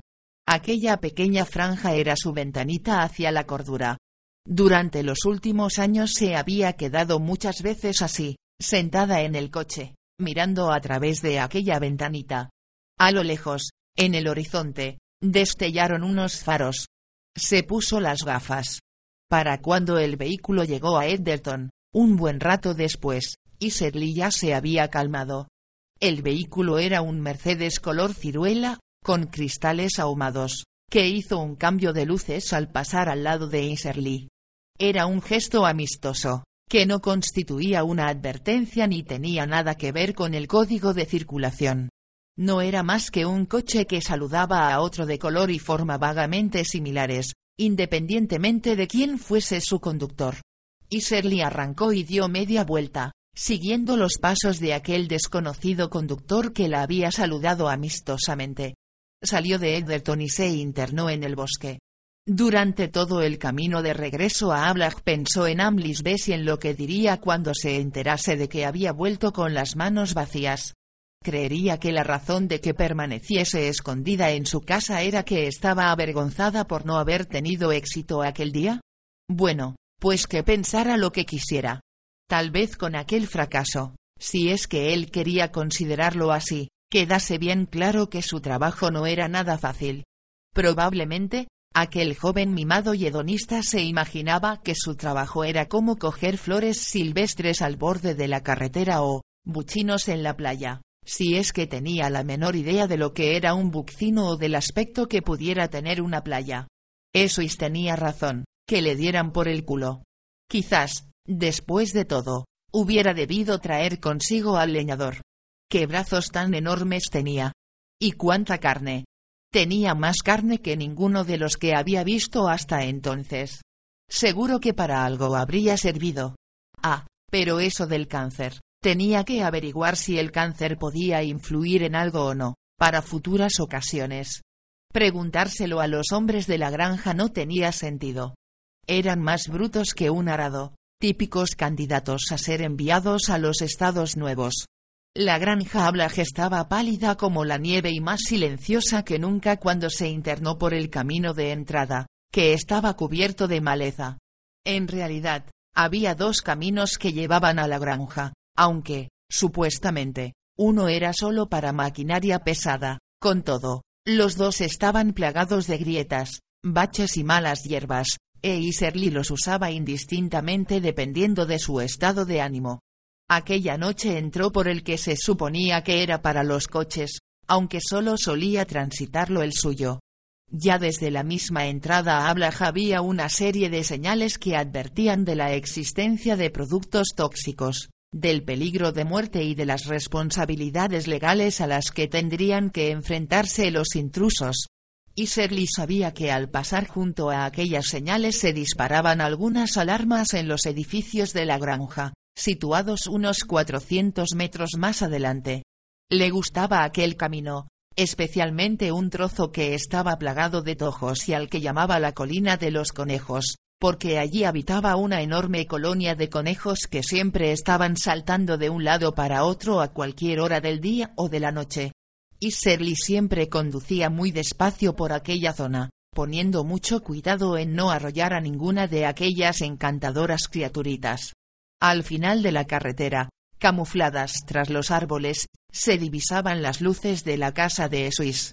Al verlas se acordó de la extraña conversación que habían tenido aquella mañana.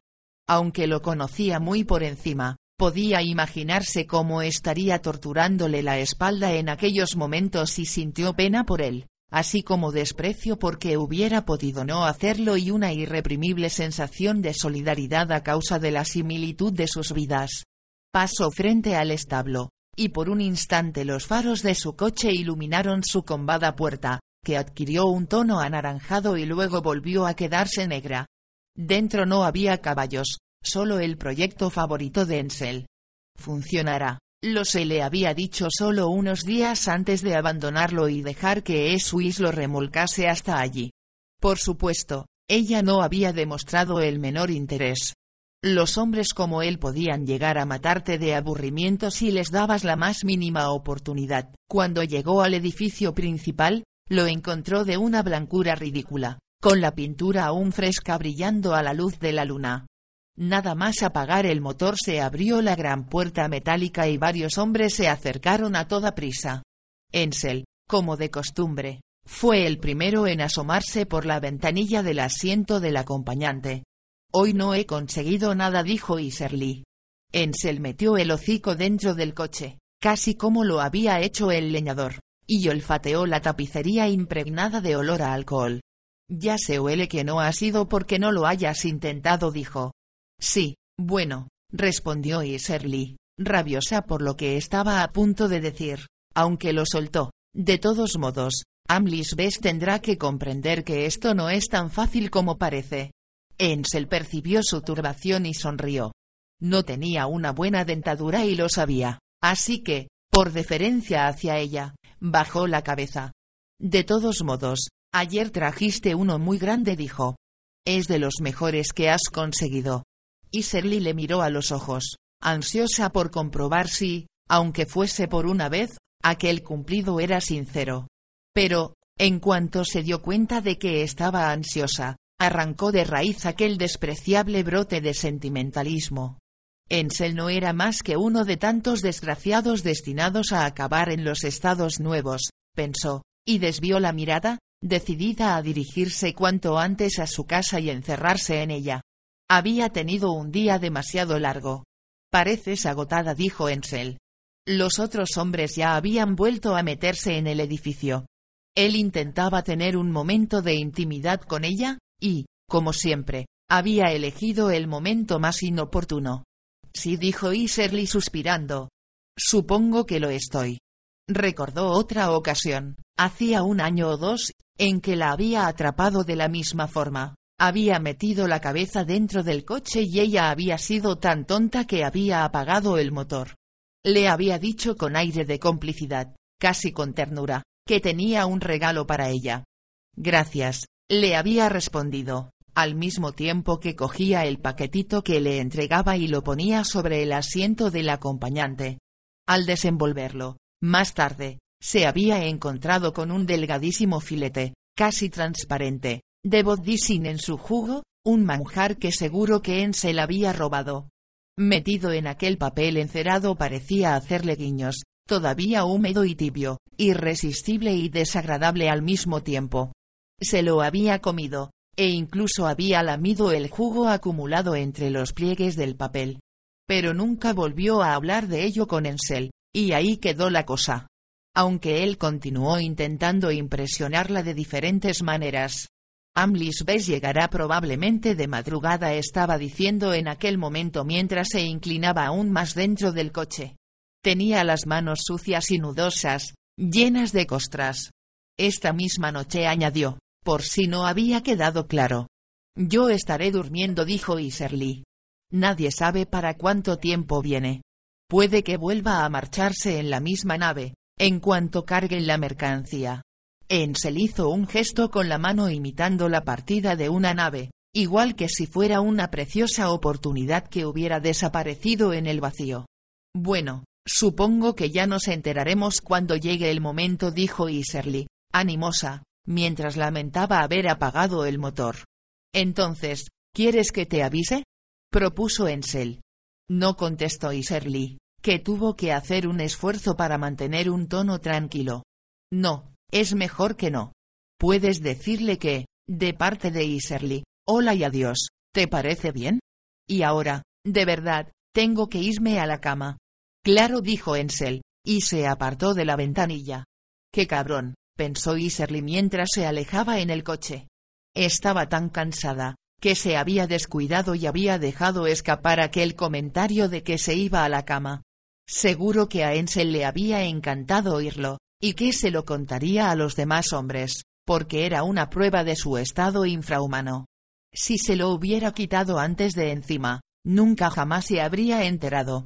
Él y los otros hombres habrían seguido creyendo que, cuando Iserly dormía en aquella casa suya tan inexpugnable, lo hacía como un ser humano, en el suelo.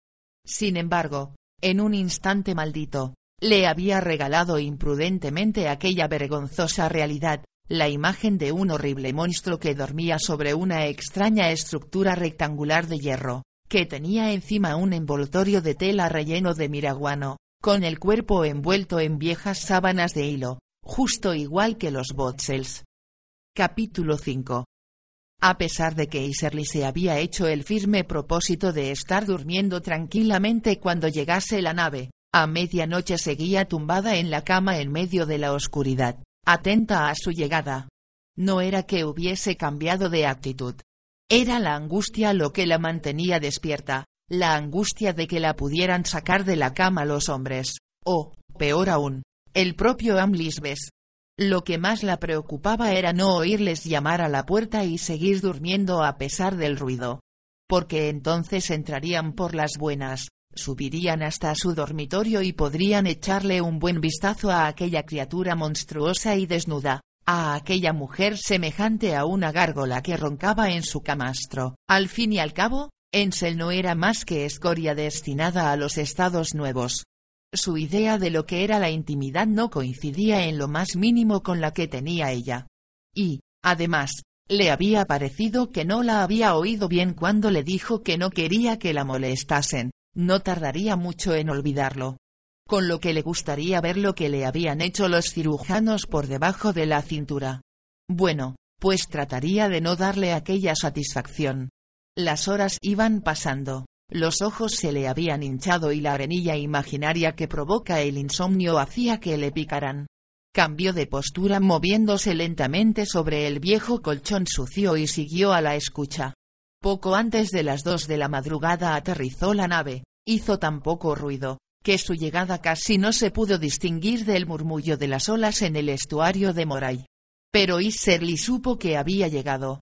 Todos los meses llegaba a la misma hora, y ya estaba familiarizada con su olor, con los crujidos amortiguados de su aterrizaje y con el susurro metálico que acompañaba su entrada en la construcción más grande de la granja. Siguió tumbada, despierta, esperando a que las nubes se disiparan y dejasen ver la luna, esperando a ver si los hombres o Amlisbes se atrevían, a ver si tenían la osadía. Se imaginó a Amlisbes diciendo, bueno, pues vamos a ver a la tal Itzerly, y a los hombres saliendo a toda prisa a buscarla. Que os jodan, les gritaría. Siguió despierta, tumbada en la cama, una hora más o menos, hecha un ovillo y con el que os jodan. Preparado en la punta de la lengua. El tembloroso resplandor de la luna se adentraba vacilante en el dormitorio, dibujaba una línea espectral alrededor de los escasos objetos que allí había y se detenía muy cerca de la cama. Fuera, una lechuza escandalosa empezó con su despliegue de lamentos y alaridos. Era un ave nada más, quieta e impávida, pero parecía una horda de criaturas de gran tamaño, aterradas y agonizantes. Con aquella serenata, Iserly se quedó dormida. Le pareció que solo llevaba durmiendo unos minutos cuando se sobresaltó al oír unos golpes apremiantes en la puerta delantera de su casa. Se incorporó en la cama presa del pánico, con la arrugada sábana apretada contra los pechos y las piernas muy juntas.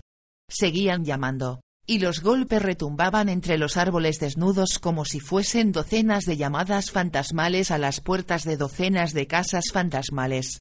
Su dormitorio seguía con la puerta bien cerrada, pero a través de la ventana pudo ver que la oscuridad del mundo exterior empezaba a adquirir el tinte azulado previo al amanecer.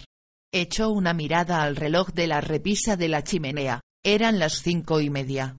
Se envolvió en la sábana y salió corriendo hasta el descansillo de la escalera, en el que había un ventanuco con cuatro cuarterones. Descorrió el pestillo, asomó la cabeza en medio de la noche y miró hacia abajo. Aporreando enérgicamente la puerta delantera de la casa estaba Esuis, con su mejor atuendo de granjero, además de una gorra de cazador y una escopeta. Tenía un aspecto ridículo y a la vez aterrador, por el tinte lívido que le daba la luz de los faros delanteros del Land Rover, aparcado muy cerca. Deja de aporrear la puerta, Esuis. Dijo Iserly medio histérica, y luego añadió, en tono amenazador, ¿es que no podéis entender que no tengo ningún interés en ver a Amlis, ves? Esuis dio unos pasos hacia atrás alejándose de la puerta y levantó el rostro para poder verla. Me parece muy bien, contestó con brusquedad, pero será mejor que te pongas la ropa y salgas. Se ajustó la bandolera de la escopeta, como para demostrar que tenía autorización para disparar contra ella en el caso de que se negara. Ya te he dicho, empezó a decir Iserly. Olvida a Amlis Bess dijo Esois levantando la voz. Eso puede esperar, pero hay cuatro Botzels que se han escapado. Iserly, aún somnolienta, no entendió bien. ¿Escapado? Repitió. ¿Qué quieres decir con eso de que se han escapado? Esois, irritado, hizo un gesto con los brazos que abarcaba la granja Ablaj y todos los alrededores. ¿Tú qué crees que quiero decir? exclamó. La cabeza de Iserly desapareció bruscamente del hueco de la ventana. Dando traspiés volvió a su dormitorio para vestirse. No empezó a caer en la cuenta de todas las implicaciones del hecho que acababa de anunciarle eso y hasta el momento en que se puso a luchar para que los pies le entraran en los zapatos. En menos de un minuto ya caminaba junto a eso y hacia el coche por el suelo cubierto de escarcha. Él se sentó en el asiento del conductor y ella se colocó, de un brinco, en el del acompañante y cerró la puerta de un portazo. El coche estaba más frío que un témpano y el parabrisas tenía una capa opalescente de barrillo y escarcha. Sudorosa todavía por el calor de su metabolismo nocturno, bajó la ventanilla, sacó un brazo y lo dejó apoyado en el lateral helado del coche, dispuesta a escudriñar la oscuridad. ¿Y cómo han conseguido escapar? preguntó mientras eso y se apretaba el acelerador. Nuestro distinguido visitante los ha soltado gruñó suizo al mismo tiempo que el coche se ponía en marcha haciendo crujir la nieve y la gravilla. A Itzerly le parecía raro, y hasta le daba miedo, ir sentada en el asiento del acompañante. Se puso a buscar a tientas por las hendiduras de la tapicería, pero, si el vehículo de Eswis tenía cinturones de seguridad, debían de estar bien escondidos. Pronto dejó de buscarlos, pues había grasa y porquería por todas partes. Cuando llegaron a una zona plagada de baches, cercana al antiguo establo, Eswis no hizo el menor intento por evitarlos. La columna vertebral de Iserlis sufrió varias sacudidas, como si unos agresores furiosos le estuvieran dando patadas a través del asiento. Miró de reojo a Eswis preguntándose cómo podía soportar aquel castigo. Era obvio que no había aprendido a conducir como había hecho ella, dando vueltas y más vueltas por la granja a 20 kilómetros por hora. Iba inclinado sobre el volante, mostrando los dientes, y, a pesar de lo peligroso que era el terreno, de la oscuridad y de que el parabrisas estaba casi empañado, la aguja del velocímetro marcaba entre 50 y 60. De pronto Iserly notó que las ramas y las hojas le golpeaban el hombro, así que metió el brazo dentro. ¿Y por qué no lo detuvo alguien? Preguntó alzando la voz sobre el ruido del motor. Se imaginaba a Amlis Bess, la mar de ceremonioso, concediendo la libertad a los Botzels mientras los hombres aplaudían nerviosos a su lado. Lo llevamos a hacer un recorrido por las instalaciones, gruñó Esuis. Pareció impresionado. Luego dijo que estaba cansado y se iba a dormir un poco. Nadie sabe qué pasó después, pero la puerta del edificio principal estaba abierta y cuatro Botzels habían desaparecido. El coche salió por la puerta de acceso a la granja y giró inmediatamente a la izquierda para meterse en la carretera sin aminorar en absoluto la velocidad. Era como si los intermitentes y el freno fuesen mecanismos desconocidos para Esuis. Menos mal que la caja de cambios era automática. Conduce por la izquierda. Esuis le recordó Iserly mientras iban lanzados a través de la oscuridad. Tú mira a ver si ves a los Botzels contestó él. Iserly tragó saliva para aguantar el contraataque y se puso a escudriñar los prados y la maleza, tratando de vislumbrar algún animal de color rosado y sin pelo. ¿En qué fase se encuentran los que estamos buscando? preguntó. Son unimesinos respondió Esuis. Ya estaban casi a punto. Iban a ir en este cargamento. Oh, no. Dijo Iserly. La simple idea de que un Botzel químicamente depurado, con los intestinos modificados, engordado, castrado y afeitado se presentase en una comisaría de policía o en un hospital era como una pesadilla. Embargados por la preocupación fueron bordeando todo el terreno de la granja que no lindaba con el mar y que era como un enorme trozo de tarta de unos cuatro kilómetros de perímetro. No vieron nada raro. La carretera y los dos caminitos de entrada y salida a Ablaj estaban desiertos, o, por lo menos, no había en ellos ningún animal de mayor tamaño que los conejos y los gatos salvajes, lo cual significaba una de dos, o que los Botzels habían logrado escapar o que todavía se hallaban en algún punto dentro de la granja. Lo más probable es que se hubieran escondido en las cuadras, en el establo o en el viejo granero, que estaban en ruinas. Esois fue recorriendo todos aquellos lugares, uno tras otro, dirigiendo la luz de los potentes faros delanteros del Land Rover a las oscuras y sucias oquedades y a los espacios en los que resonaba el eco, confiando en descubrir allí dentro cuatro botzels lívidos. Pero en las cuadras solo había un vacío sobrecogedor y en el suelo no se veían más que restos del agua de la lluvia y de excrementos de vacas de hacía mucho tiempo. En el establo tampoco había nada extraño. Todo lo que contenía eran objetos inanimados. Amontonadas contra la pared del fondo había varias piezas de los coches anteriores de Iserly, como las puertas del Lada o el chasis y las ruedas del Nissan. La mayor parte del espacio restante lo ocupaba una máquina híbrida que Ensel había tratado de construir mezclando una cosechadora de Enofar Centipede y una carretilla elevadora Ripovator. Cuando eso la arrastró y la sacó fuera del edificio, Aquel amasijo con apéndices soldados adquirió un aire entre cómico y grotesco. En la penumbra del establo las garras oxidadas y las púas relucientes parecían mucho más siniestras. Iserly escudriñó a fondo el interior de la cabina llena de grasa y de salpicaduras del soplete para estar segura de que allí dentro no había ningún botzel. El viejo granero era un lugar laberíntico, plagado de rincones y compartimientos en los que poder ocultarse, pero acceder a todos aquellos recovecos era algo reservado a criaturas que pudieran volar, saltar o trepar por escaleras. Los botsels unimesinos, con sus 250 kilos de carne dura y consistente, no eran tan ágiles. Así que, si no estaban en el suelo, era que no estaban allí. No estaban allí. Al volver al edificio principal, Esois frenó en seco, salió del coche empujando la puerta con el codo y cogió la escopeta.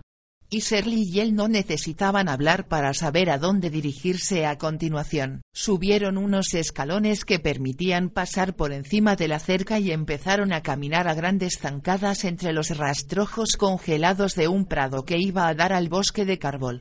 Esois alargó la mano y le dio a Iserly una linterna del tamaño de un termo. Mientras se dirigían a toda prisa hacia los árboles, enfocó el haz de luz a un lado y a otro por los prados. Una nevada nos hubiera venido bien, dijo jadeando al no descubrir ninguna huella en la oscura extensión de terreno lleno de barro y de restos de la siega. A ver si hay sangre, dijo Esois en tono irritado. Es roja, le aclaró como si ella no fuese capaz de reconocerla sin aquella explicación adicional. Y Shirley siguió caminando a su lado en silencio, sintiéndose humillada. ¿Acaso creía que iba a haber un ancho reguero de reluciente color carmesí brillando a lo largo de hectáreas y hectáreas de campo? El que estuviese representando el papel de granjero y propietario de tierras no quería decir que supiera más que ella. Hombres, la mayoría no eran más que unos héroes de salón, mientras que a las mujeres siempre les tocaba hacer el trabajo sucio. Por fin llegaron al bosque y Shirley fue enfocando de un lado a otro con la linterna para iluminar el denso abigarramiento de los árboles. La simple idea de encontrarlos iluminando una zona más o menos amplia de penumbra arbórea con un rayito de luz generado por una pila parecía imposible. Sin embargo, antes de que hubiera transcurrido mucho rato, Iserly vio un reflejo de color rosa que se movía con rapidez entre las oscuras ramas. Allí. Exclamó. ¿Dónde? preguntó eso bizqueando de un modo grotesco. Confía en mí, dijo Iserly, encantada ante la deliciosa evidencia de que él tenía menos agudeza visual que ella. Los dos, con Iserly a la cabeza, echaron a correr a través de los matorrales. Al cabo de unos instantes oyeron roturas y crujidos de helechos no ocasionados por ellos, y, un segundo más tarde, tenían a uno de aquellos seres ante la vista. Sus miradas se encontraron en medio del bosque, cuatro ojos grandes y humanos y dos ojillos pequeños y bestiales. Solo uno, ¿eh? Dijo Esois con una mueca que enmascaró con un gesto de decepción el alivio de haberlo encontrado. Y Shirley respiraba pesadamente tratando de recobrar el aliento y sentía que el corazón le golpeaba el pecho. Le hubiera gustado que allí hubiese una palanca de Ikpazua que brotara del suelo como un arbolito para poder accionarla y que las agujas saltaran desde debajo de la tierra. De pronto, cayó en la cuenta de que no tenía ni idea de qué esperaba Eswis que hiciera. El Botzel, tras efectuar algunos movimientos torpes, se había quedado quieto y encogido de miedo bajo la luz de la linterna. Estaba desnudo y medio aletargado. Como jadeaba, tenía la cabeza rodeada de remolinos de vaho brillante. Al haber abandonado el calor del corral, ya no era capaz de enfrentarse a las condiciones del exterior, sangraba por los cientos de arañazos que se había hecho y tenía ese color amoratado que produce el frío intenso. Tenía el mismo aspecto que todos los unimesinos, una cabeza calva asentada como el brote de una flor sobre un cuerpo desproporcionadamente grande. El escroto vacío le colgaba como una pálida hoja de roble bajo la oscura bellota del pene. Entre las piernas le caía un chorrito de excrementos oscuros, diarreicos, que formaba un charco en el suelo. Lanzaba sacudidas al aire con los puños y abría la boca dejando ver que le habían arrancado los dientes y le habían cortado la lengua. Soltaba una especie de gemido gutural. Esois le disparó en la frente. Al caer hacia atrás rebotó contra el tronco de un árbol. En las inmediaciones se produjo un alboroto estridente que los hizo sobresaltarse, un par de faisanes que habían salido de su escondrijo. Bueno, uno que ha caído musitó eso mientras se dirigía hacia él. Y Serly le ayudó a levantar el cadáver del suelo. Nada más agarrarlo por los tobillos sintió las manos pegajosas a causa de la sangre, y se le llenaron de minúsculos fragmentos de carne medio congelada. Amlisbes no le había hecho ningún favor a aquel pobre animal dejándolo suelto. Mientras se preparaban para cargar con el cadáver, tratando de ver cómo distribuirse el peso para poder manejarlo, eso y Seiserly llegaron a la misma conclusión. Una leve claridad empezaba a ascender por la línea del horizonte y se mezclaba con el color cianótico del cielo. El tiempo se les estaba echando encima. Escondieron el cadáver bajo unos arbustos para ocuparse de él más tarde y cruzaron a todo correr los prados en dirección a donde habían dejado el Land Rover. Casi sin esperar a que Iserly se sentara a su lado, Esois puso el coche en marcha y arrancó haciendo un ruido espantoso y dejando atrás un pestilente olor a gasolina. Salió apretando el acelerador a fondo y con gesto de contrariedad porque el motor no respondía. Poco después, se dio cuenta de que no había quitado el freno de mano. Rodearon de nuevo la granja Ablaj y volvieron a encontrar desiertos la carretera y los caminillos de entrada y salida. Ya se podían distinguir los contornos de las montañas que había más allá de Dornog, y, para mayor preocupación, les pareció ver los faros de otro vehículo parpadeando en la carretera que llevaba a Tain. Mientras regresaban, entre las tinieblas empezó a surgir el borroso perfil del mar abierto. ¿Y si han ido al estuario? sugirió Iserly cuando el coche se detuvo frente a la edificación principal. Allí no tienen escapatoria, replicó Esois con desdén. ¿Qué van a hacer? ¿Nadar hasta Noruega? Pero, hasta que lleguen, no pueden saber que están a la orilla del mar. Bueno, ya miraremos luego. Lo más importante son las carreteras. Si uno de esos botsels se ahoga, la corriente lo puede devolver en cualquier punto. Si tienen algo en el cerebro, no se meterán en el agua. Iserly apretó los puños en el regazo, intentando no estallar. Pero, de pronto, algo le llamó la atención. Frunciendo el ceño, intentó escuchar qué era lo que oía aparte del ruido del coche. Para el motor un segundo dijo. Eso y obedeció, aunque su mano titubeó unos instantes alrededor del volante, como si su diseño no le resultase familiar. Luego detuvo el coche bruscamente, Escucha susurró Iserly. A ráfagas, a través del aire helado, llegaba el retumbar, distante, pero inequívoco, de una manada de animales corriendo. Es en el prado del lado de Yanis dijo Esuis. En la colina de los conejos confirmó Iserly casi al mismo tiempo. Se dirigieron inmediatamente hacia allí, y, al llegar, se encontraron a dos botsels intentando salir del prado para librarse de unos bueyes que bufaban y mugían tras ellos. Tenían los ojos desorbitados por el miedo, y, aunque la alambrada de espino no les llegaba más que a la cintura, sus piernas ateridas de frío, llenas de arañazos y con el lastre de la carne y de la grasa adquiridas tras haber sido cebados durante un mes en el corral, se negaban a levantarse del suelo helado de modo que parecía que estuvieran haciendo gimnasia sueca o ejercicios de calentamiento antes de bailar ballet, aunque sin demasiado entusiasmo. Cuando vieron el Land Rover, se quedaron paralizados. Pero, al ver el desconocido rostro barbudo de Esois saliendo por la ventanilla, les entró una gran agitación y empezaron a mover los brazos y a aullar. Los bueyes, asustados por la luz de los faros, ya habían iniciado el trote para ir a refugiarse en la oscuridad. La primera en salir del coche fue Iserly. Al verla, los Botzels dejaron inmediatamente de gritar. Uno empezó a retroceder por el prado, y el otro se agachó para coger un puñado de tierra y lanzarlo hacia ella. Pero tenía ya tal cantidad de carne acumulada en los brazos y en el pecho, que balanceó el brazo con una torpeza cómica y el puñado de tierra cayó ante sus pies sobre el sendero de cemento, con un paf de impotencia. Eso y se apuntó y disparó primero a uno y luego al otro.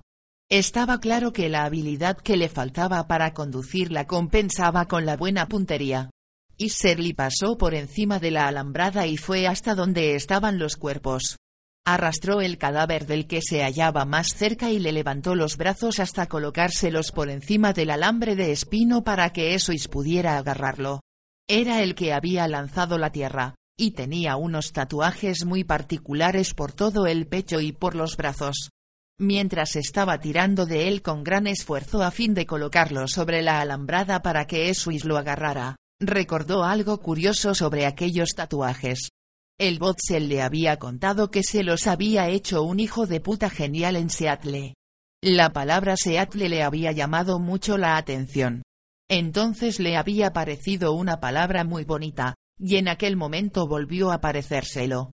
A pesar de todos sus esfuerzos, la carne de la espalda del Botzel se les enganchó en la alambrada y tuvieron que tirar de ella con mucho cuidado para que sufriera el menor destrozo posible. De la cabeza, cuya mandíbula colgaba, hecha pedazos, como una bisagra suelta y sanguinolenta, caía entre tanto un chorro de sangre sobre el cemento del sendero. Una vez limpios, quedarán bien, dijo Esuis, refunfuñando con estoicismo. El otro Botzel no pesaba tanto, pero, al tratar de levantarle el tronco y colocarlo por encima de la cerca sin tocar los alambres de espino, Iserly estuvo a punto de hacerse un esguince. No hagas estupideces, le dijo Esuis. Luego lo lamentarás. Pero también él se hizo daño al tratar de levantar solo aquel peso, para no quedar mal ante una mujer. Cuando ya tenían a los dos Botzels en la parte de atrás del Land Rover, y y Esuis se miraron el uno al otro y soltaron una carcajada. Recuperar aquellos animales había sido muchísimo más asqueroso de lo que ninguno de los dos hubiera podido imaginar. Una especie de sopa gelatinosa, mezcla de excrementos de vaca, sangre y tierra, les resbalaba por los brazos y la ropa. Tenían churretes hasta en la cara. Parecía como si llevaran pintura militar de camuflaje. Bueno, ya han caído tres, le dijo eso Isaí Serli con un tono nuevo de respeto mientras le abría la puerta del coche para que entrara. Volvieron a hacer el mismo recorrido alrededor de la granja sin encontrar nada en las carreteras. Todo había adquirido un aire diferente al del recorrido anterior, ya que en algún punto de la zona costera de Ablaj, invisible bajo los acantilados, el sol estaba saliendo del mar. La oscuridad se iba desvaneciendo por momentos y dejaba al descubierto un cielo que prometía ser claro y benévolo como si quisiera invitar a otros automovilistas a salir a la carretera lo más temprano posible. Las vacas y ovejas que, innumerables e invisibles, habían ido de acá para allá toda la noche, se iban materializando. Ya se podían distinguir algunos animales a 400 metros. Alguno de ellos bien podía ser el el que faltaba, si es que había conseguido llegar al sitio adecuado en el momento adecuado. Cuando ya iban de vuelta subiendo por el sendero de Ablaj, Esois echó una ojeada a lo lejos, más allá de los prados, y vio en el estuario un barquito de pesca que se acercaba a la orilla. Mortificado, apretó el volante con fuerza. Y Serly supuso que se estaría imaginando exactamente lo mismo que ella se había imaginado antes, una criatura de dos patas, desnuda, haciendo señas frenéticas en la orilla. Puede que este sea el momento de dar ese paseo por la playa que proponías, dijo eso y en tono de broma, intentando que pareciera una concesión. Por supuesto que aquel cambio en su actitud no era, como pretendía aparentar, una deferencia, si no encontraban nada en el estuario. Podría rezongar que hacer caso de su sugerencia no había sido más que una pérdida de su valioso tiempo. No dijo Iserly. Tengo una corazonada. Vamos a hacer el mismo recorrido otra vez. Como quieras, contestó irritado. La culpa sería de ella cuando los titulares de los periódicos dijesen, unos pescadores encuentran un monstruo. Fueron hasta la colina de los conejos en silencio. Al pasar una y otra vez sobre el cemento del sendero, los neumáticos habían ido dispersando la sangre, diluyéndola con la suciedad y haciendo que se colara por las grietas pero aún seguía necesitando una buena limpieza. Más tarde. Si es que había un más tarde. En el trecho de la carretera al que daban los senderos de entrada y salida de Ablaj, y se inclinó hacia adelante. El sudor le caía por la espalda y sentía el aguijoneo del instinto. Allí. Gritó cuando ya habían coronado la cima de la colina y empezaban a bajar hacia el cruce. La verdad era que no se necesitaba tener unos poderes especiales de observación. El cruce de carreteras era un espacio amplio, y el Botzel estaba en su mismísimo centro. Su cuerpo carnoso brillaba bajo la luz del amanecer con un tono entre azul y dorado, como si fuese una atracción turística de fibra de vidrio de color chillón. Al oír que un vehículo se aproximaba por su espalda, se volvió rígidamente y levantó un brazo señalando hacia Tain. En el paroxismo de la agitación, Iserly se levantó anticipadamente del asiento, pero, ante su incredulidad, cuando llegaron al cruce, Esois no se detuvo. Siguió conduciendo por el camino que bordeaba la granja en dirección a Port Mahomac. Pero, ¿qué estás haciendo? chilló. Esois dio un respingo como si lo hubieran arañado o hubieran intentado arrancarle el volante de las manos. He visto unos faros que venían por la carretera de Tain, contestó gruñendo. Y Serly intentó verlos, pero ya habían pasado el cruce y los árboles ocultaban la carretera de Tain. Yo no he visto ningún faro, protestó. Pues estaban allí, por Dios bendito. ¿A qué distancia? ¿Cerca? Muy cerca. Gritó Esois al mismo tiempo que golpeaba el volante con una mano, lo cual provocó que el coche diera un bandazo brusco y peligroso. Bueno, pues no sigas adelante, dijo Iserly entre dientes. Vuelve y echemos un vistazo. Eso y se detuvo en la entrada de la granja Pitley y efectuó un giro que necesitaba tres maniobras haciendo seis por lo menos. Iserly, impotente y desesperada en su asiento, no podía dar crédito a lo que le estaba sucediendo. Date prisa. Dijo gimiendo casi y agitando los puños cerrados bajo la barbilla. Pero parecía como si de pronto Eswis acabara de descubrir lo que era la prudencia, pues condujo muy despacio y con mucho cuidado. Un poco antes de llegar al cruce se detuvo en un lugar protegido por los árboles. A través del follaje los dos vieron claramente al Botzel, que seguía allí, de pie, expectante sobre el asfalto. No había rastros de coches por ningún lado. Estoy seguro de que venía un coche, insistió tercamente Swiss. Como a la altura de la granja Easter. Puede que haya ido a la granja Easter, que, como muy bien sabes, está deshabitada, sugirió Iserly, que se esforzaba por no ponerse a gritar. Las probabilidades de que, por Dios bendito, eso es. Dijo levantando la voz. ¿Qué te pasa? Está ahí mismo. Ponte en movimiento. ¿Y cómo vamos a meterlo en el coche? Tú, simplemente, dispara. Ya es de día y estamos en un cruce. En cualquier momento podría venir un coche. Pues dispara antes de que venga. Si alguien nos ve dispararle o meterlo en el coche, estamos perdidos, incluso con que quede un charco de sangre bastaría. Si lo recoge otro coche, también estaremos perdidos. Llevaban unos segundos allí quietos, como atrapados en un callejón sin salida, cuando el sol empezó a entrar a través del sucio parabrisas y sus cuerpos comenzaron a exhalar un hedor casi insoportable a excrementos.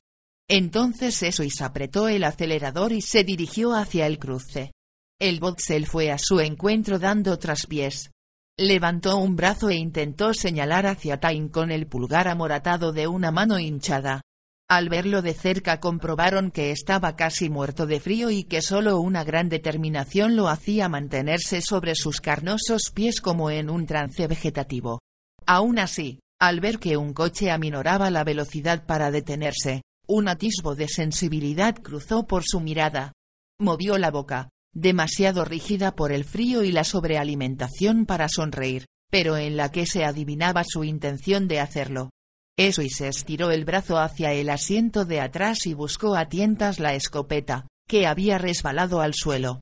El Botzel se dirigió dando tumbos hacia el coche. Olvida la escopeta, dijo Iserly, y se giró para abrir la puerta de atrás.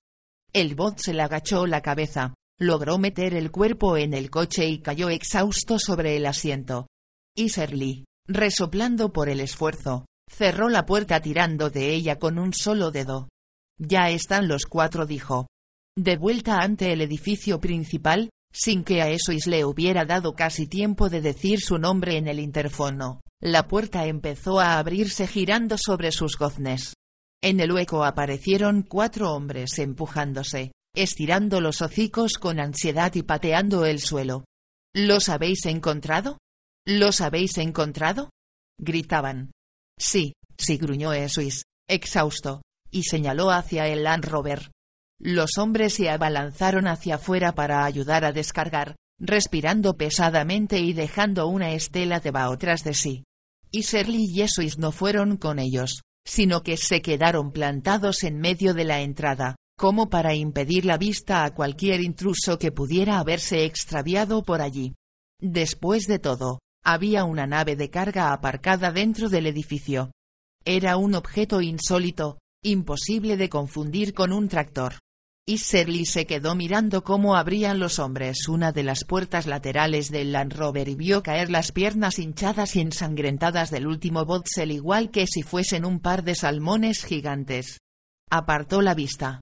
Bajo la luz del sol el color blanco de los muros parecía tan luminoso, que la luz amarillenta de las lámparas de wolframio que había en el interior resultaba escasa y horrible.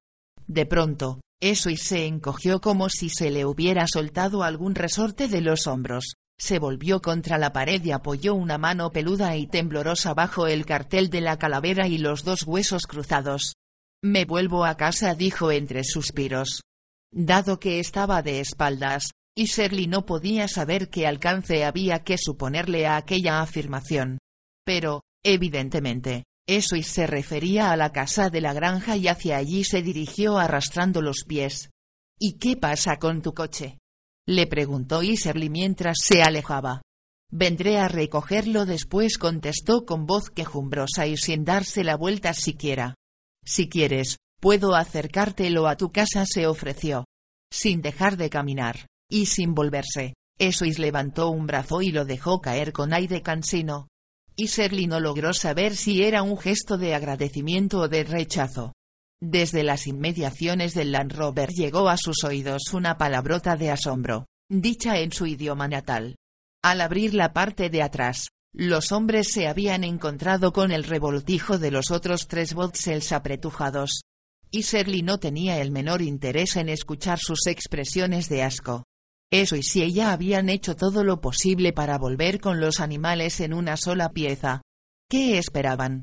Para ahorrarse las quejas de los hombres sino tener que ofrecerse a ayudarlos a meter los cadáveres, se deslizó dentro del edificio en busca del verdadero causante de todo el problema, Amlisbes.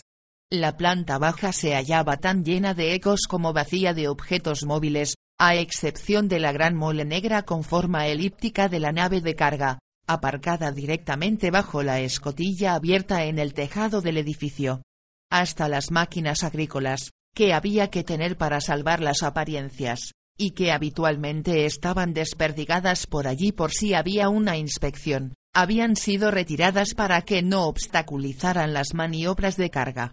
Si todo hubiera ido bien, a aquella hora los hombres tendrían que haber estado ocupados cargando la mercancía en la nave, pero Iserly se olió que aquel día no habían hecho nada. En un ángulo había un bidón grande de acero de unos dos metros de alto y alrededor de metro y medio de diámetro, con un dibujo oxidado y borroso de una vaca y una oveja en relieve. A un lado sobresalía una espita de latón. Iserly la giró y el bidón se abrió por una juntura invisible con la delicadeza de un párpado vertical. Entró, el metal la envolvió y empezó a descender. Las puertas del ascensor se abrieron automáticamente al llegar a un nivel inferior, en el que estaban la cocina, el comedor de los trabajadores y la sala de recreo. Era un lugar de esos que hacen daño a la vista, de techo bajo, con una luz estridente como las de las gasolineras de carretera, donde siempre olía a patatas fritas, hombres sin lavar y mermelada de musanta. Allí no había nadie, Así que Iserly siguió bajando. ¿Esperaba que Amlisbes no estuviese escondido en la zona más profunda, donde se sacrificaban los animales y se procesaba la carne? Nunca había estado allí y tampoco tenía ganas de ir en aquel momento. No era un lugar adecuado para nadie que tuviera claustrofobia. El ascensor volvió a pararse. Esta vez en la planta en la que estaban las habitaciones de los hombres donde pensándolo bien era lo más probable que estuviera Amlisbes. Y Serly solo había estado allí una vez, cuando acababa de llegar a la granja a Blag. Nunca había encontrado ningún motivo para volver a aquella madriguera masculina con olor a moho y a sudor que le recordaba los estados nuevos. Pero ahora sí que tenía un motivo. Cuando la puerta abrió sus hojas metálicas, y Shirley se preparó para un enfrentamiento tormentoso. Lo primero que vio fue al propio Amlis Bess justo al lado del ascensor. No había contado con que estuviera tan cerca. Era como si fuese a entrar en la cabina. Sin embargo, se quedó absolutamente inmóvil. La verdad es que a Iserly le pareció que absolutamente todo se había quedado inmóvil. Era como si el tiempo no hubiera tenido el menor reparo en detenerse para que pudiera observar a Amlis a sus anchas. Iba dispuesta a empezar a soltar insultos. Pero se quedó con la boca abierta. Era el hombre más guapo que había visto en su vida. Le pareció inquietantemente familiar como ocurre con los famosos, al tiempo que le resultaba absolutamente desconocido, igual que si no le hubiera visto en su vida. La imagen que proporcionaban los medios de comunicación, y que ella recordaba solo a medias, no transmitía, en absoluto, su atractivo. Como todos los de su raza excepto ella y Esuis, por supuesto, estaba desnudo, iba a cuatro patas y tenía todos los miembros exactamente igual de largos. Tenía un rabo prensil que podía utilizar a manera de trípode como otro miembro en el que apoyarse, si es que necesitaba tener las patas delanteras libres. El pecho se le iba estrechando con absoluta perfección hasta convertirse en un cuello largo sobre el que se alzaba la cabeza como un trofeo. En ella sobresalían tres puntos, las orejas, largas y puntiagudas, y el hocico vulpino. Tenía unos ojos grandes, de una redondez perfecta, en la parte frontal, la cual, al igual que el resto del cuerpo, se hallaba cubierta de un sedoso pelaje. Todos sus rasgos eran los de un ser humano normal y corriente, no había en él nada diferente de los obreros que estaban detrás mirándolo nerviosos. Pero era diferente. Para empezar, era sorprendentemente alto. Su cabeza quedaba a la altura del pecho de Iserly. Si lo pusieran vertical mediante una intervención quirúrgica, como habían hecho con ella, sería ostensiblemente más alto que ella. La riqueza y los privilegios debían de haberlo librado de la típica atrofia en el crecimiento que afectaba a los hombres de los estados nuevos, como le ocurría al que le estaba vigilando en aquel momento. A su lado era como un gigante, pero resultaba esbelto, nada desproporcionado ni torpe, Tenía el pelo de varios colores, las malas lenguas decían que no era natural, el de la espalda, los hombros y los flancos era pardo oscuro, el de la cara y las patas era totalmente negro, y el del pecho, de un blanco inmaculado. Y, además, le brillaba de un modo increíble, sobre todo, el del pecho, que era más espeso y casi encrespado. No era excesivamente musculoso, solo lo justo para su esqueleto. Las paletillas apenas se le mercaban bajo la capa satinada del pelo. Lo que más llamaba la atención en él era su rostro. Entre todos los hombres con los que Iserly trabajaba no había ninguno que no tuviera pelos ásperos, calvas y cicatrices antiestéticas en la cara. Pero Amlis Bess tenía una capa continua de vello negro, suave y sin un solo defecto desde la punta de las orejas hasta la curva del cuello que parecía una fina pieza de ante negro labrada con todo esmero por un artesano meticuloso. Clavados en aquella negrura perfecta, sus ojos leonados brillaban como el ámbar bajo la luz. Tomó aire y se dispuso a empezar a hablar. Pero, de pronto, como cuando se corre el telón tras un espectáculo, las hojas de la puerta metálica se deslizaron hasta cerrarse, en ese momento fue cuando Iserly se dio cuenta de que habían transcurrido varios segundos y ella no había salido del ascensor. La puerta se había cerrado y Amlis había desaparecido. El suelo empezó a moverse suavemente bajo sus pies. El ascensor estaba bajando al sótano donde se encontraban los corrales de los botsels y se procesaba la carne, exactamente al lugar al que Iserly no quería ir.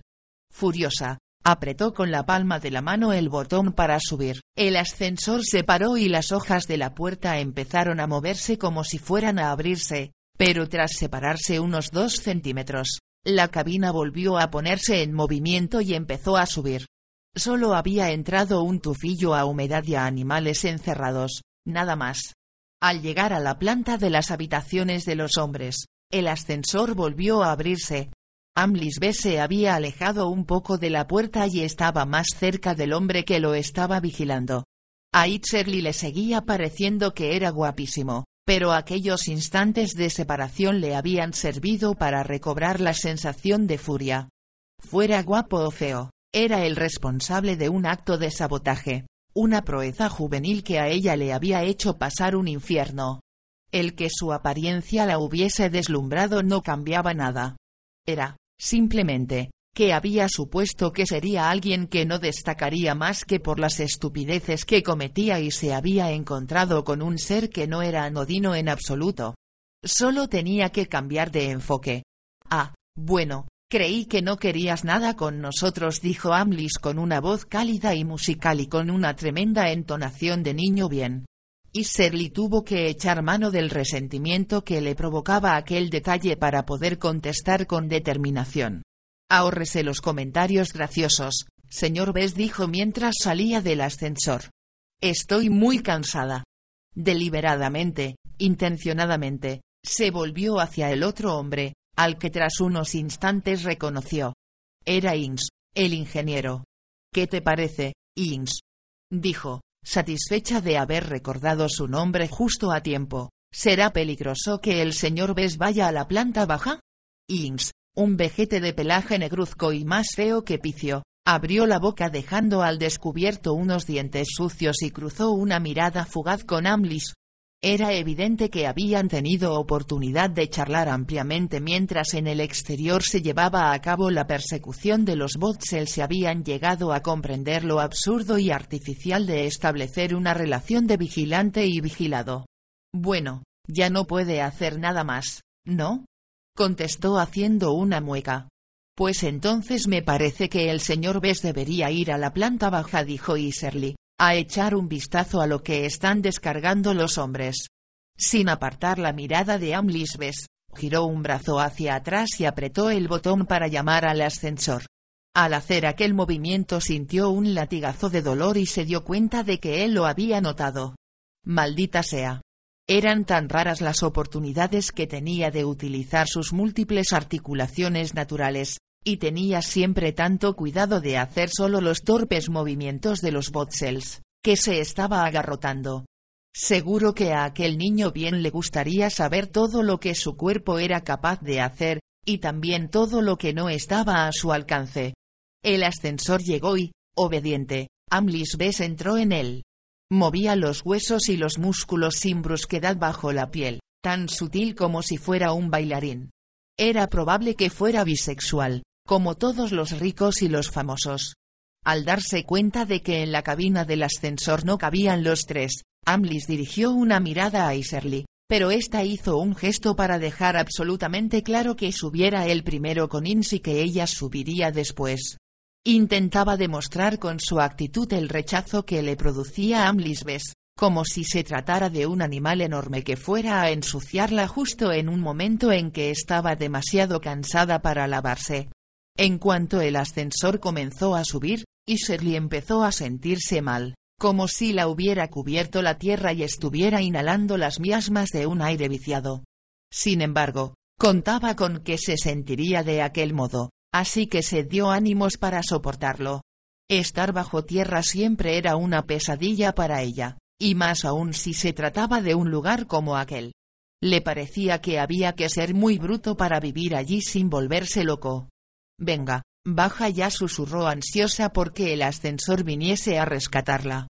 Cuando por fin todos y Serly, Amlis Bess y cinco operarios de la granja se encontraron en la planta baja, se toparon con un despliegue de una solemnidad surrealista. Los Botzels habían sido introducidos en el edificio, primero el que aún vivía y a continuación los tres cadáveres ensangrentados. En realidad, el que había llegado vivo ya estaba muerto, por precaución, Ense le había administrado una dosis de Icpazua que, desgraciadamente, parecía haber sido la causa de que se parara aquel corazón ya exhausto. Los cuerpos estaban colocados en fila en el centro de la planta, sobre el pavimento de hormigón. Por las piernas del que estaba en mejor estado aún se deslizaban algunos coágulos de sangre. Las cabezas de los que habían recibido los disparos habían dejado casi de sangrar.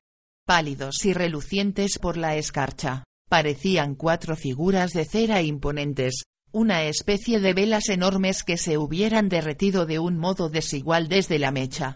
Iserly dirigió la mirada primero a los cuerpos, luego a Amlisbes y de nuevo a los cuerpos, como para trazar una línea imaginaria a la que él debía dirigir su atención. Bueno, ¿qué? le dijo desafiante, ¿satisfecho? Amlisbes la miró enseñando los dientes con un gesto de pena y asco a la vez. Es muy raro, ¿sabes? pero no recuerdo haber sido yo el que les ha descerrajado un disparo en la cabeza a estos pobres animales. Pues es como si lo hubiera hecho, respondió Iserly con acritud, molesta por las inoportunas risitas que Inse estaba emitiendo justo detrás de ella. Si a ti te lo parece, contestó Amlis Bess con el mismo tono, aunque no con el mismo acento, que ella habría utilizado para seguirle la corriente a algún autoestopista chiflado y peligroso. Y Serly se puso tensa de rabia. ¡Qué hijo de puta! Se comportaba como si sus meteduras de pata no necesitasen justificación. Un típico niño rico, un típico hijo de papá malcriado. Nunca necesitaban justificar sus actos. ¿Por qué lo hizo? Le espetó sin rodeos. Estoy en contra de que se mate a los animales, replicó sin alzar la voz. Simplemente. Y Serly se quedó mirándolo estupefacta sin poder creérselo. Luego, indignada, señaló los pies de los botzels muertos. Una fila desordenada de unos cuarenta dedos hinchados se desplegaba ante ellos sobre el pavimento de hormigón. ¿Ve usted eso? dijo echando chispas mientras señalaba los dedos que estaban más afectados, velo grises y reblandecidos que están. Es consecuencia de la congelación. Se lo ha causado el frío. Son trozos de carne muerta, señor Bess. Estos animales habrían muerto, simplemente, por estar a la intemperie. Amlis Bess se removió inquieto. Fue su primer signo de flaqueza. Me parece difícil de creer, dijo frunciendo el ceño. Después de todo, ahí fuera están en su elemento. ¿Está usted de broma? ¿Le parece que esto se lo han hecho al estar correteando en su elemento? Le contestó agarrando uno de aquellos dedos congelados con lo que le causó, sin querer, una perforación adicional. ¿Le parece que han estado en una fiestecita? Amlis Bess abrió la boca como si fuera a hablar, pero luego debió de pensarlo mejor. Solamente suspiró. Y, al suspirar, el vello blanco de su pecho se esponjó. Lo que me parece es que estás furiosa conmigo, dijo con voz grave, muy furiosa. Y lo extraño del asunto es que no creo que sea porque yo les haya causado daño a estos animales. Quiero decir que estabais a punto de matarlos vosotros, ¿o no? Con una crueldad inconsciente, solidarizándose con Bess, todos los hombres se quedaron mirando a Iserly a ver qué respondía. Ella se quedó callada, apretando los puños. De pronto, se dio cuenta de por qué no debía cerrarlos, le producía un dolor horrible en el punto en el que le habían amputado el sexto dedo. Y aquello le hizo recordar todas las diferencias que había entre ella y los hombres que tenía enfrente, colocados en semicírculo al otro lado de la línea divisoria que formaban los cadáveres. Se encogió instintivamente, inclinando el cuerpo como para ponerse a cuatro patas, pero lo único que hizo fue cruzar los brazos por delante del pecho. Sugiero que se mantenga al señor Bess lejos de donde pueda causar problemas hasta que embarque y vuelva al sitio del que ha venido, dijo fríamente, sin dar aquella orden a nadie en particular. Y, a continuación, dando un corto paso tras otro con mucho dolor, pero con dignidad, salió del edificio. Los hombres permanecieron un rato en silencio. Y, luego, Inch le dijo a Amlis Bess, le has gustado. Te lo aseguro. Capítulo 6. Una hora más tarde y a casi 60 kilómetros de distancia, en una A9 azotada por el viento, y Shirley miraba, con cara de sueño y forzando la vista, un enorme panel de tráfico que decía, en letras luminosas, el cansancio puede matar, descansa. Era una señal experimental en la que se invitaba a los conductores a comunicar a un número de teléfono que figuraba en la parte inferior de la pantalla qué opinión les merecía aquella iniciativa.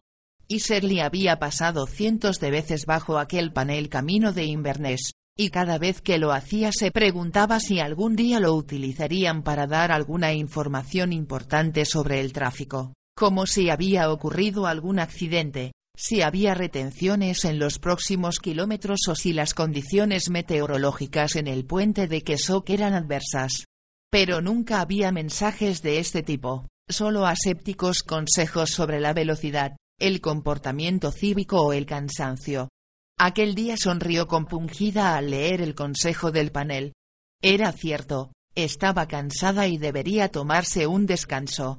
El que se lo recordase una máquina carente de alma no dejaba de tener gracia, pero era más fácil de obedecer.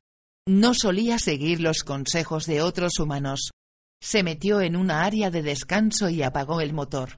El sol, un tanto belicoso, le daba directamente en los ojos, y pensó en oscurecer las ventanillas, aunque luego decidió no hacerlo por si se quedaba dormida y acababan despertándola los golpes de algún policía en aquellos cristales opacos y ambarinos. Era algo que nunca le había pasado, pero, si le ocurría, estaría acabada. Había bastantes cosas que la policía podía pedirle y que no tenía entre las que se contaba un par de ojos del tamaño de los de un botzel detrás de las grandes y gruesas gafas que llevaba. En aquel momento los ojos le dolían, irritados por la falta de sueño y el esfuerzo de tener que mirar a través de dos capas de cristal. Pestañeó y volvió a pestañear, cada vez más despacio, hasta que se le fueron cerrando los párpados. Descansaría los ojos un ratito y luego pondría rumbo al norte para dormir de verdad pero no en la granja, sino en algún otro sitio. Probablemente, la granja estaría toda alborotada por culpa del idiota de Amlisbes.